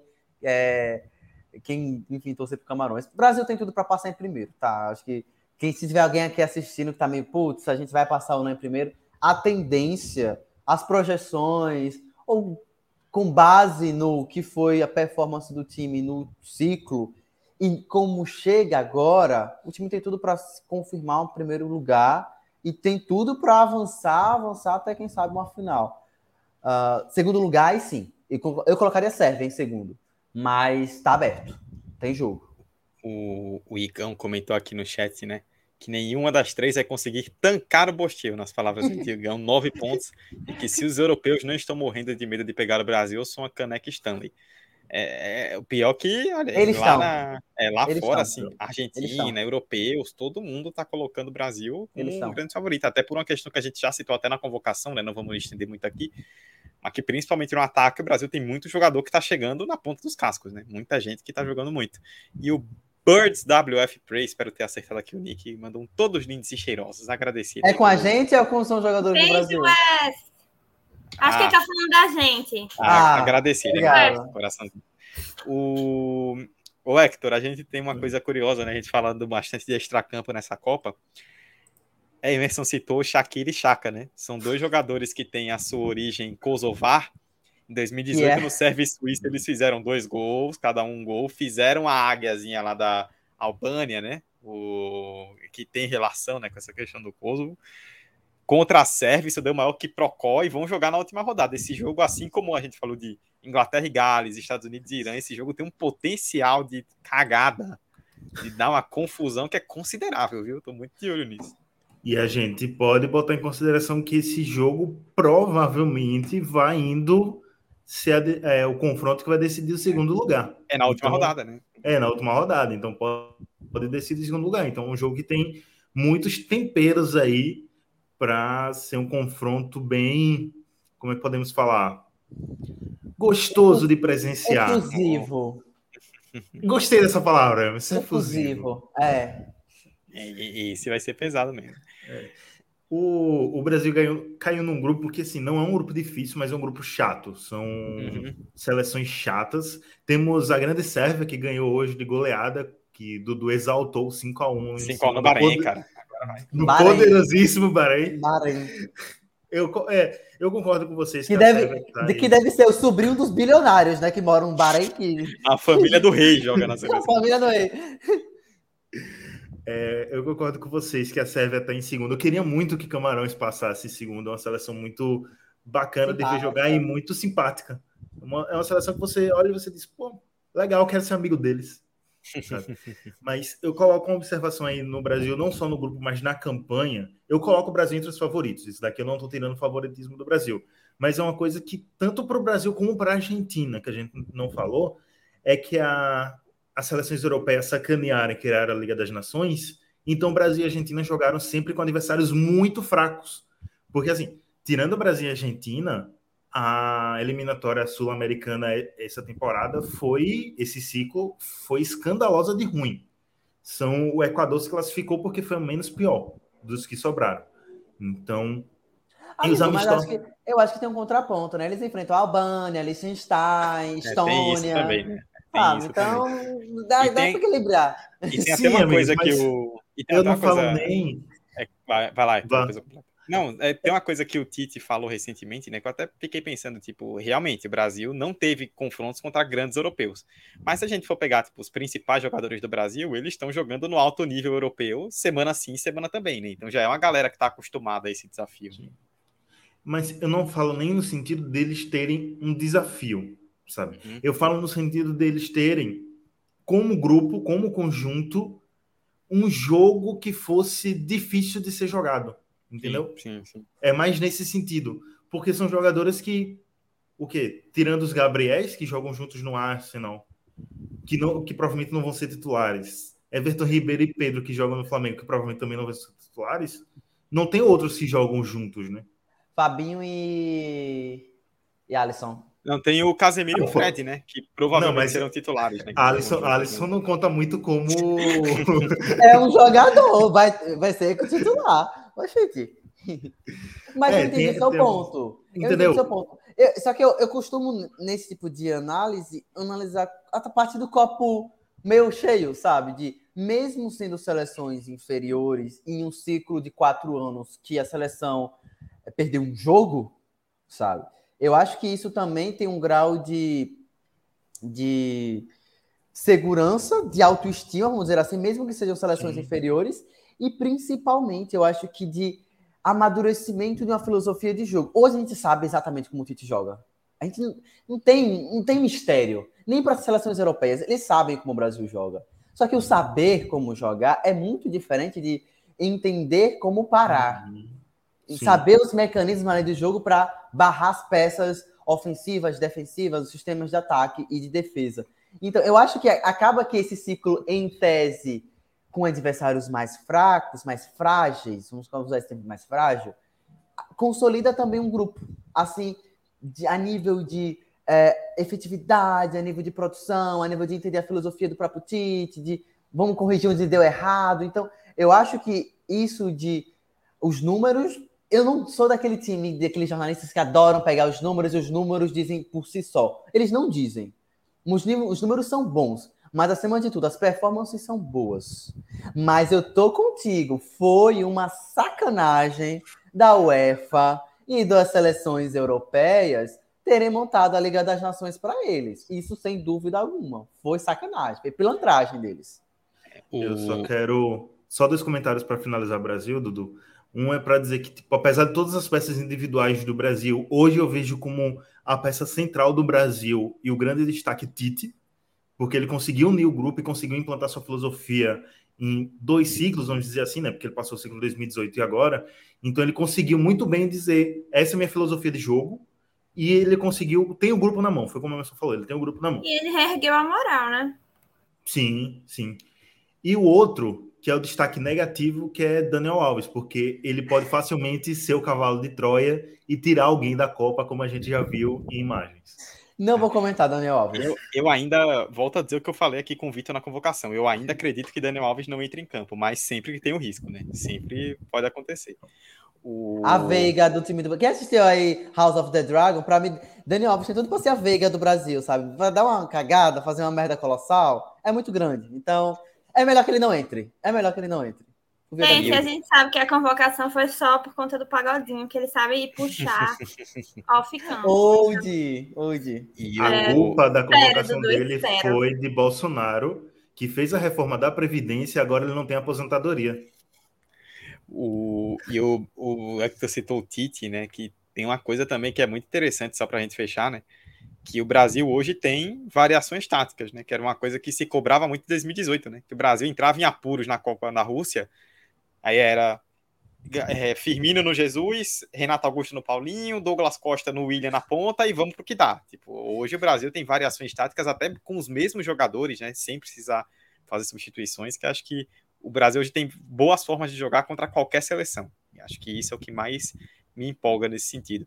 O Igor comentando aqui que vai ser energia boa, né? No caso, serve Suíça. Ótima, maravilhosa. A polícia vai, vai trabalhar muito. E com medo aí do Daniel Alves marcando Rafael Leão nas oitavas. Esse é o gancho para a gente falar do último grupo, que é o grupo H. Portugal, Gana, Uruguai e Coreia do Sul. É, Uruguai e Coreia do Sul na quinta-feira, dia 24, 10 da manhã. E Portugal e Gana também na, é, na quinta, uma da tarde. Uma curiosidade antes da gente falar mais sobre esses times é que o Uruguai, é, as últimas de 2010 para cá, as últimas três vitórias do Uruguai em mata-mata de Copa foram contra a Coreia do Sul, Gana e Portugal. E vai enfrentar todo mundo agora, né? Gana deve estar tá sedenta para bater no Uruguai depois de 2010. Mas o voltando Emerson, grupo H, Portugal, aqui a gente está numa situação que eu vejo parecida com a da Inglaterra. Eu, particularmente, opinião minha, eu acho que depois de Brasil, Argentina e França, o melhor elenco é de Portugal. Só que Portugal é, não é bem treinada. O Fernando Santos é muito questionável. É um treinador que eu vejo até que joga num estilo meio que contradiz a, a, a, a forma do time, né? Um time ofensivo com grandes jogadores de ataque para frente e o cara joga para trás, né? Tipo, não é ataque que... total, 0011, é, sabe? Pois é, é, né? é 11-0-0 ele. E aí você tem um Uruguai. Literalmente que... o oposto do Brasil. Você tem um Uruguai que trocou de técnico, né? O Tabares, que treinou o time durante anos, né? Saiu, estava bem mal, entrou o Diego Alonso o time melhorou, vem com alguns destaques jovens, além da empolgação, né? Como a Argentina vem para a última Copa do Messi, o Uruguai vem para a última Copa de Cavani, Soares, Muslera, que é uma galera que fez história, né? Então tem isso. Coreia do Sul, que a gente citou Mané, como Mané pesa para Senegal, a Coreia do Sul está num balaio parecido, né? Que tem um som que é uma, o grande peso desse time, precisa do som bem para sonhar. E Gana, que é uma loucura, né? Que assim, Gana fez um ciclo horrível, fez uma Copa Africana tenebrosa, jogou muito mal. Aí, de repente, classificou para a Copa, né? Do jeito que classificou lá contra a Nigéria. Importou uma galera, né? Que tem raízes ganesas, inclusive o Iñaki Williams, né? Que é o grande destaque dessa galera que chegou. E ganhou uma sobrevida que a gente não sabe ainda muito bem o que vai ser, né? Mas é um grupo meio embolado também, né? embolado, mas Portugal é favorito. Eu acho que Portugal tem um bom grupo. Pô. Você olha para os convocados de Portugal, eu acho que tem nomes interessantes para a gente, de boa qualidade, né? A gente vai ver lá o Dalô, o Rubem Dias, o Rubem Neves, Bernardo Silva, que eu não gosto dele, como sempre faço questão de falar, Bernardo Silva, Bruno Fernandes, é, André Silva, Cristiano e, e Ronaldo. E tem o homem, né? E tem o homem, né? Que resolveu soltar Ronaldo. uma bomba nas vésperas da Copa, né? Na sua última Copa, né? Assim né, como a gente já comentou sobre outras, outros jogadores, o Uruguai também tem vários jogadores que estão na sua última Copa. A provável última Copa de Cristiano Ronaldo também ser um outro ingrediente para a gente conversar. João Félix, enfim, Rafael Leão. É um time que tem um bom grupo. Eu tô contigo, eu acho que Portugal é top 5 de elencos. De elencos, porque eu não sinto segurança nesse time quando apertar o negócio. Para essa fase de grupos, eu acho que a tendência é Portugal, Portugal confirmar esse favoritismo, tá? Então, deve vencer Gana. Uruguai é um adversário complicado, fez uma eliminatória sul-africana, ainda com Tabares. Interessante é aquilo que Hector falou, né? Acabou que, tirando o Brasil e a Argentina, ali os menos piores acabaram se classificando. O Uruguai era um deles. É uma seleção que tem uma base de experiência muito forte, é uma seleção que nesse duelo contra a Gana, eu vou estar com minha pipoca aqui, que eu acho que os caras de Gana vão entrar com os dois pés na titela e eles vão estar certo, e eles vão estar certo, entendeu? Eu vou defender todo e qualquer ato de, de violência. Mentira, não vou não. É, mas vai ser válido. E Coreia do Sul, como você falou, depende muito de som. É uma outra seleção que eu sou super carismático com a Coreia do Sul, são os queridos, eles são, mas dependem muito do som. Se o som tiver em um bom dia, em um bom jogo, a seleção tem tudo para ser competitiva. A Coreia do Sul depende disso para ser competitiva. E essa é um, uma coisa muito legal numa Copa do Mundo. Você depender exclusivamente. A gente do Brasil em outras Copas percebemos que isso não é tão interessante. Depender todo o seu esquema tático de um jogador só. Então a Coreia do Sul tem esse problema. Gana tem esse fator do aleatório. Cara, para mim, Gana pode ser muito 880 nesse grupo. Ou eu, tomar eu um sacode dos três, ou pegar dois empates aqui e ganhar, ganhar de um outro aqui no finalzinho e se classificar em segundo.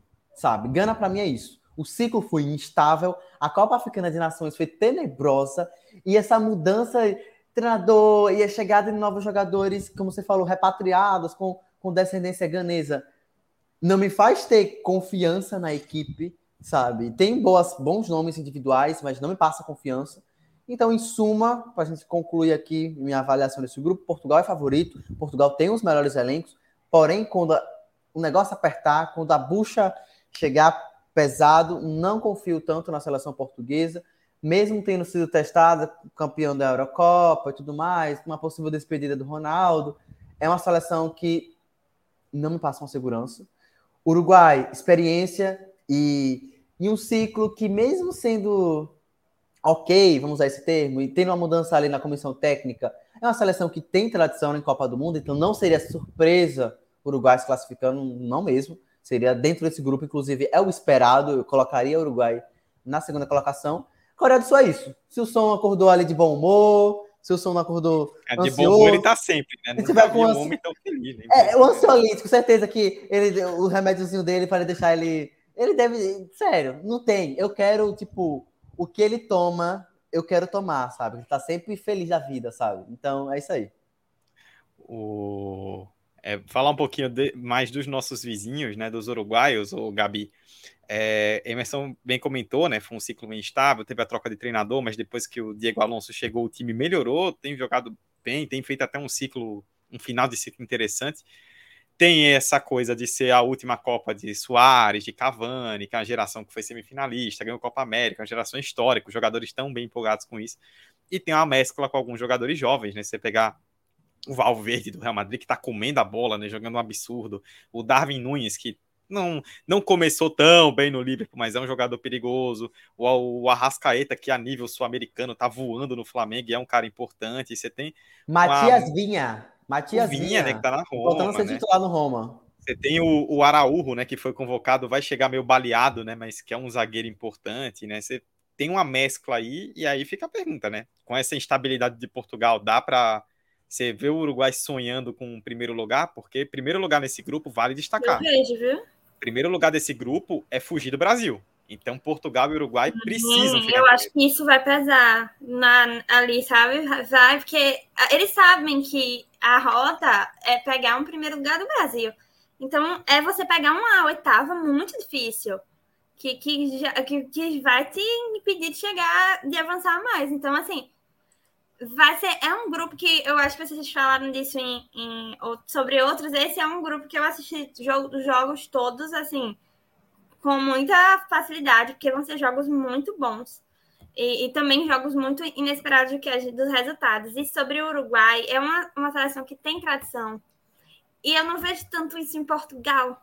Não vejo tanto. Quando eu boto as duas no balanço, eu vejo o Uruguai assim. A coisa pesa mais pro lado do Uruguai. Eu vejo uma seleção mais aguerrida. Não sei a palavra para falar, mas eu, eu vejo eles mais. Calejada. É, calejada. Eu acho que eles são.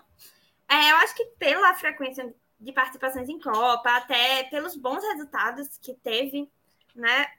Portugal foi bem na Eurocopa, mas assim, não. Quando a gente vai falar em, em Copa do Mundo, ele empaca ali, né? Não vai tão, tão longe quanto o Uruguai chegou, por exemplo. Mas eu vejo o Uruguai fácil. E é uma seleção que tem peças muito boas, velho. São jogadores muito bons. E assim, eu realmente vejo uma seleção muito boa. Eu não vou falar da Coreia do Sul porque eu sou suspeita. sou muito suspeita, adoro o som. Mas é isso mesmo que você falou. Eu vejo é uma seleção que gira em torno dele e é assim, é tudo sobre ele, não sobre ele, mas assim, depende muito dele. É muito dependente. Então acho que pode pesar também, mas eu amo uma seleção que é muito legal de ver jogar. Eu não perdi, não perco nenhum jogo da Coreia do Sul.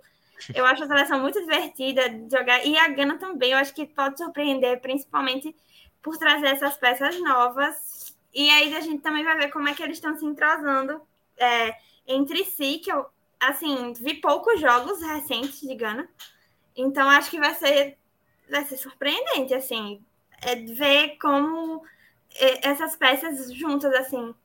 E, nossa, é um, é um grupo. É um grupo que eu gosto, é um dos grupos que eu mais gosto, sendo bem honesto. Eu, eu, amiga, eu acho que esse grupo tem muito entretenimento. Sim, nossa. Sabe, assim, ah, eu tô, deixa eu assistir esse grupo aqui que eu sei, ele vai me gerar entretenimento. Eu acho que se é eu pudesse grupo. escolher um para não perder jogo, eu acho que seria esse.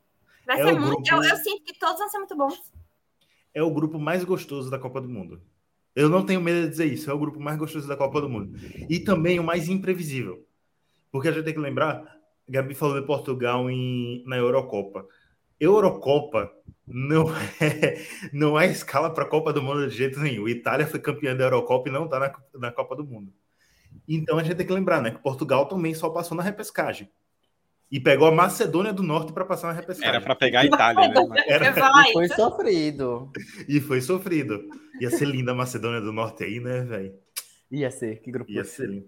Enfim, eu acho que é um, um grupo. Eu torci tanto para Cristiano Ronaldo estar tá na Copa Off. Eu sou hater dele. É, o, o, o Gavi, antes já que tu continuar, você deu um gancho, eu vou até perguntar, tu até pode seguir, já que ele estava falando. A gente falou da última Copa do Messi, é possivelmente também aí a última Copa do Cristiano Ronaldo. Né? E aí você tem dois pontos. Por um lado, uma seleção que, sem dúvida alguma, vai estar disposta a entregar a ele é, um bom desempenho para dar uma chance de chegar longe na última Copa, né? Portugal. Ele chegou na semifinal em 2006, foi a primeira Copa, e depois só desempenhos abaixo, né? Oitava de final, fase de grupos. Por outro lado, tem a questão que a gente não sabe até que ponto afeta Portugal, especificamente, mas se o Cristiano Ronaldo, há uma semana da Copa, decidiu jogar a merda no ventilador, né? Falando lá do Manchester United, e criou toda uma celeuma para ele, que é uma coisa desnecessária. Né? Falta uma semana para a Copa e todo mundo só fala da entrevista do Cristiano Ronaldo. E aí, é saber de vocês, né? Tipo, como é que isso influencia, né? Por um lado, a influência de um grande ídolo que está ali na última Copa, tá? Vamos jogar por ele. E por outro, esse clima meio complicado que acaba se criando por conta de uma atitude dele mesmo também. Eu acho que Cristiano Ronaldo, toda a carreira dele, sempre teve problemas com vamos dizer, o egocentrismo dele. Com ego, né? Com é, ego. o egocentrismo dele sempre foi um fator que tanto fez as pessoas criarem antipatia com a imagem dele, como também eu acho que prejudicou em certos momentos, sei lá, decisões futebolísticas, sabe? E eu acho que, tipo, Sinceramente, eu não me surpreenderia se o Portugal não se classificasse para as oitavas, por todo o contexto. É sério, porque. Eu acho, mas seria um fiasco, concordo. Seria um fiasco, não, seria um fiasco Nossa, do, dos grandes. Seria mico. mas eu não me surpreenderia por fatores extracampos e por como a seleção é mal treinada. São duas coisas Esse que você é o... une, você não adianta ter. Vamos pegar aí. O, o, o PSG tinha Messi, Mbappé e Neymar, pô. Era mal treinado, o time era uma merda jogando. Então, assim, não adianta você ter peças muito boas e não ter uma boa gestão de equipe, ainda mais lidando com egos tão grandes. Então, eu acho que Portugal entra como favorito por peças individuais. Se fosse uma competição, vamos dizer, no FIFA, no videogame, Portugal passaria de boas. Mas levando em conta o fator humano, pode vacilar bastante aí. E aí tem o Uruguai, que não é uma seleção muito forte, é uma seleção envelhecida, mas é uma seleção cascuda, é uma seleção que sabe jogar jogos decisivos é uma seleção que sabe jogar junto. É uma equipe que está junto há muito tempo. Então, isso é um fator que, que é o fator inverso de Gana, que chega a boas peças, mas nunca jogou junto. Então, é, é uma incógnita, totalmente igual, uma incógnita. E Coreia do Sul, vocês já falaram tudo, porque só tem uma palavra para falar sobre a Coreia do Sul: som. e a estreia. Dudu, fala aí o, jogo, só para a gente Deixa eu repetir aqui, é 10 da manhã da quinta-feira, Uruguai e Coreia do Sul, 1 da tarde, Portugal e Gana, a primeira rodada. Show. É isso aí mesmo. O... A minha frase sobre Cristiano Ronaldo é: três, dois pontos. Nunca será Messi. Fechou. Não é artista. O, é, a, a, questão de ser primeiro do grupo, né? Eu tava comentando aqui, não só fugir do Brasil, que eu tava dando uma olhada no chaveamento. Quem passar em primeiro pega o segundo colocado do grupo do Brasil, né? Que a gente projetou aí provavelmente Suíça ou Sérvia. E nas quartas, cruza com o vencedor do grupo F, que é Bélgica, Canadá, Marrocos e Croácia, contra o segundo colocado do grupo E, Espanha, Costa Rica, Alemanha e Japão. Não tem nenhuma seleção que chega como potência dessa galera aí. Então, assim, quem passar em primeiro do grupo H vislumbra um possível caminho até a semifinal interessante.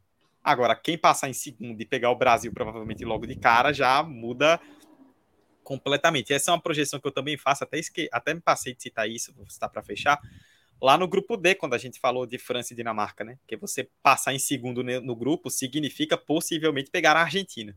Então, é, é, são dois grupos, tanto o D quanto o H, que passar em primeiro é crucial pensando no futuro da Copa, Hector. O Dudu, você falou aí que nos chaveamentos, seleções potências e tal.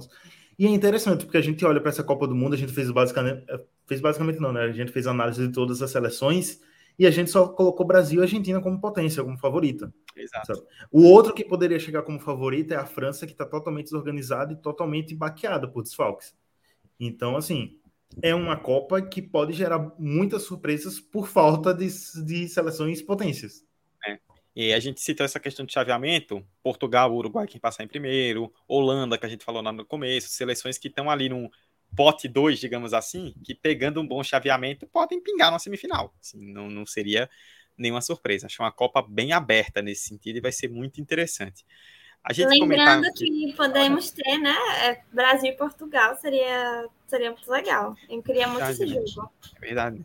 Ou Brasil e Uruguai em Copa, né? Que tem uma história Sim. aí gigantesca. Mas Brasil e Portugal mais pela geopolítica, pela história, né? A, a, assim, rival poder derrotar o nosso colonizador. Ela quer porque quer ganhar do Cristiano Ronaldo. Eu sei, Gabi. Pra...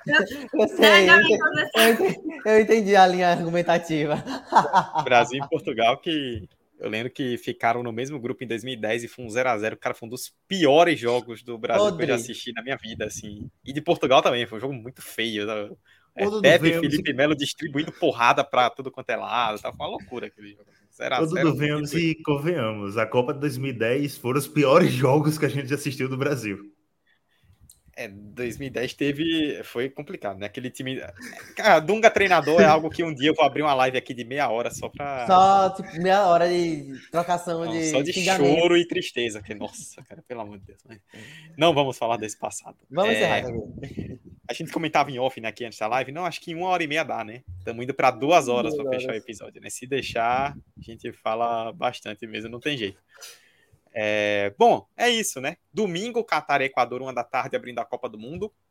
Passar para vocês como vai ser o esquema, né? Nós do 45 vamos fazer lives que vão também para o agregador, né? Pro, o áudio, o áudio para agregador como episódio, ao final de cada rodada, né? Então a nossa próxima live vai ser na quinta-feira, tem Brasil e Sérvia que fecha, né, às quatro da tarde, vai ser o último jogo da primeira rodada da fase de grupos. Aí a gente volta na quinta, oito da noite, vai ser sempre às oito da noite, para falar de Brasil e Sérvia e de toda a primeira rodada. Depois a gente volta na segunda, dia 28, também oito da noite, para falar da segunda rodada, segunda, dia 28, tem inclusive Brasil e Suíça. E aí voltamos na sexta-feira, dia 2 de dezembro, 8 da noite, dia em que tem Camarões e Brasil, para falar da última rodada da fase de grupos. Né? Vai ser uma live por rodada. E aí a mesma coisa no mata-mata. Uma live ao final das oitavas, uma live ao final das quartas, uma live ao final da semi a live pós-final. É, caso o Brasil passe em primeiro, né, que é a lógica, ele não joga o mata-mata no último dia da rodada. Tipo, ele jogaria as oitavas de final num dia e no dia seguinte ainda teria oitavas.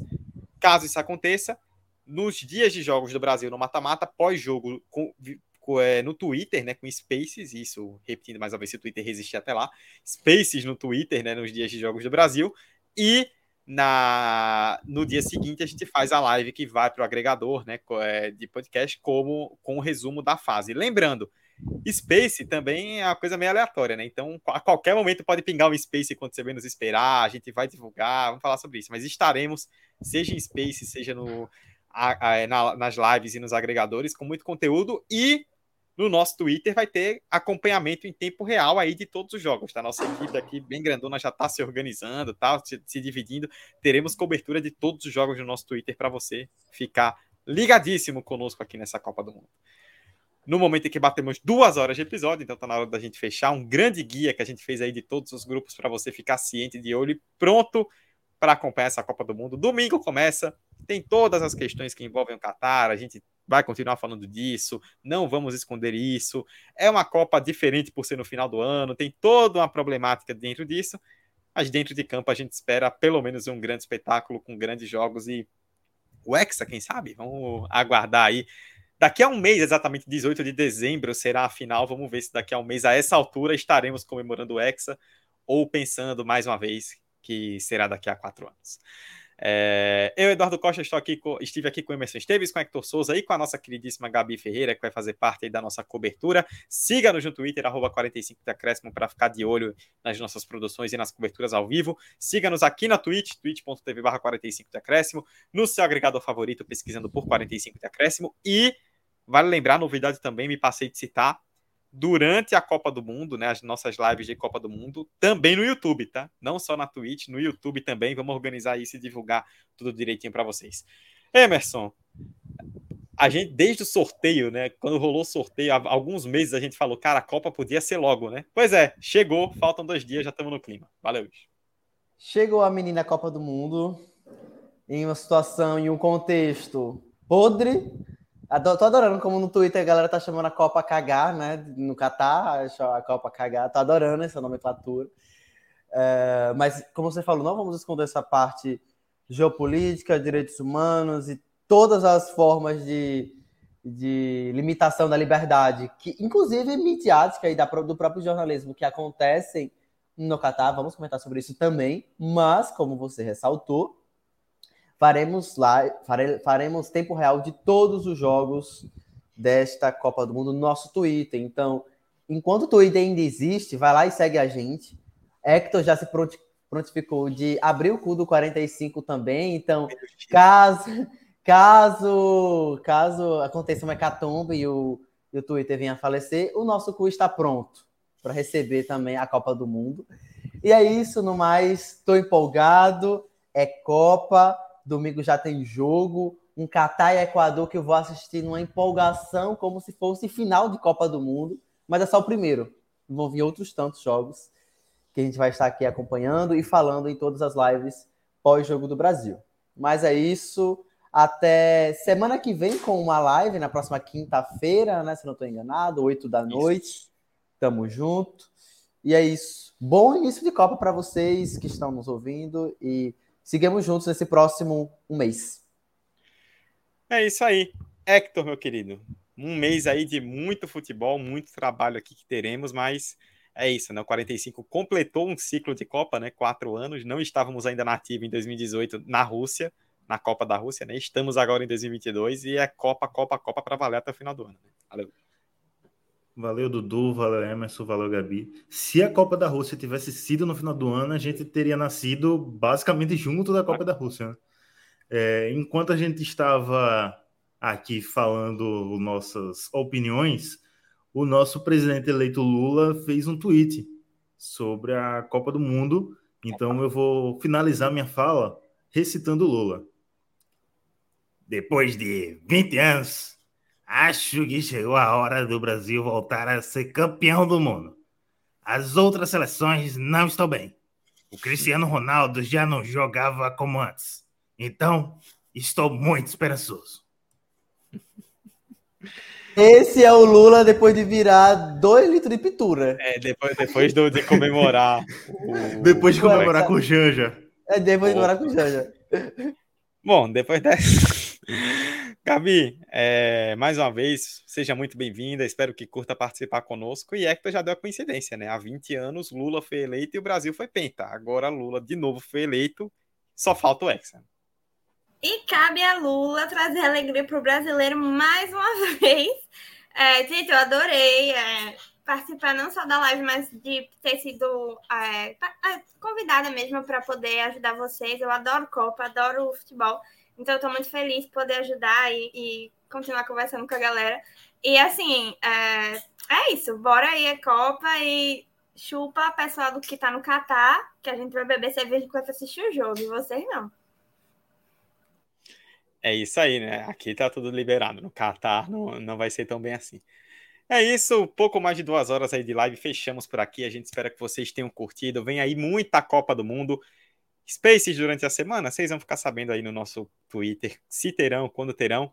Live quinta-feira, aqui, 8 da noite, no, na nossa Twitch, também no YouTube. Depois vai o áudio pro agregador falando de Brasil e Sérvia e da primeira rodada. Teremos muitas histórias aí para contar da Copa do Mundo e estamos ansiosos para compartilhá-las com vocês. Grande abraço a todos, se cuidem, ótima Copa e até quinta. Tchau. Orlando para Pelé, Pelé domina no peito de calcanhar para Zagalo. Zagalo prepara-se, tem Pelé, levantou, Pelé entrou de cabeça para o arco e gol! Repõe Garrincha para Djalma, atira Djalma, larga o arqueiro, entrou, Vavá, gol do Brasil! Correu pela ponta esquerda, fraiu o Paquete, passou por ele, lança a pelota Pelé, Pelé dominou, Carlos Alberto está livre, correu, Carlinhos, atirou, gol! Gol! Baixo Tafarel. Vai partir, vai que é sua, Tafarel. Partiu, bateu, acabou! Acabou!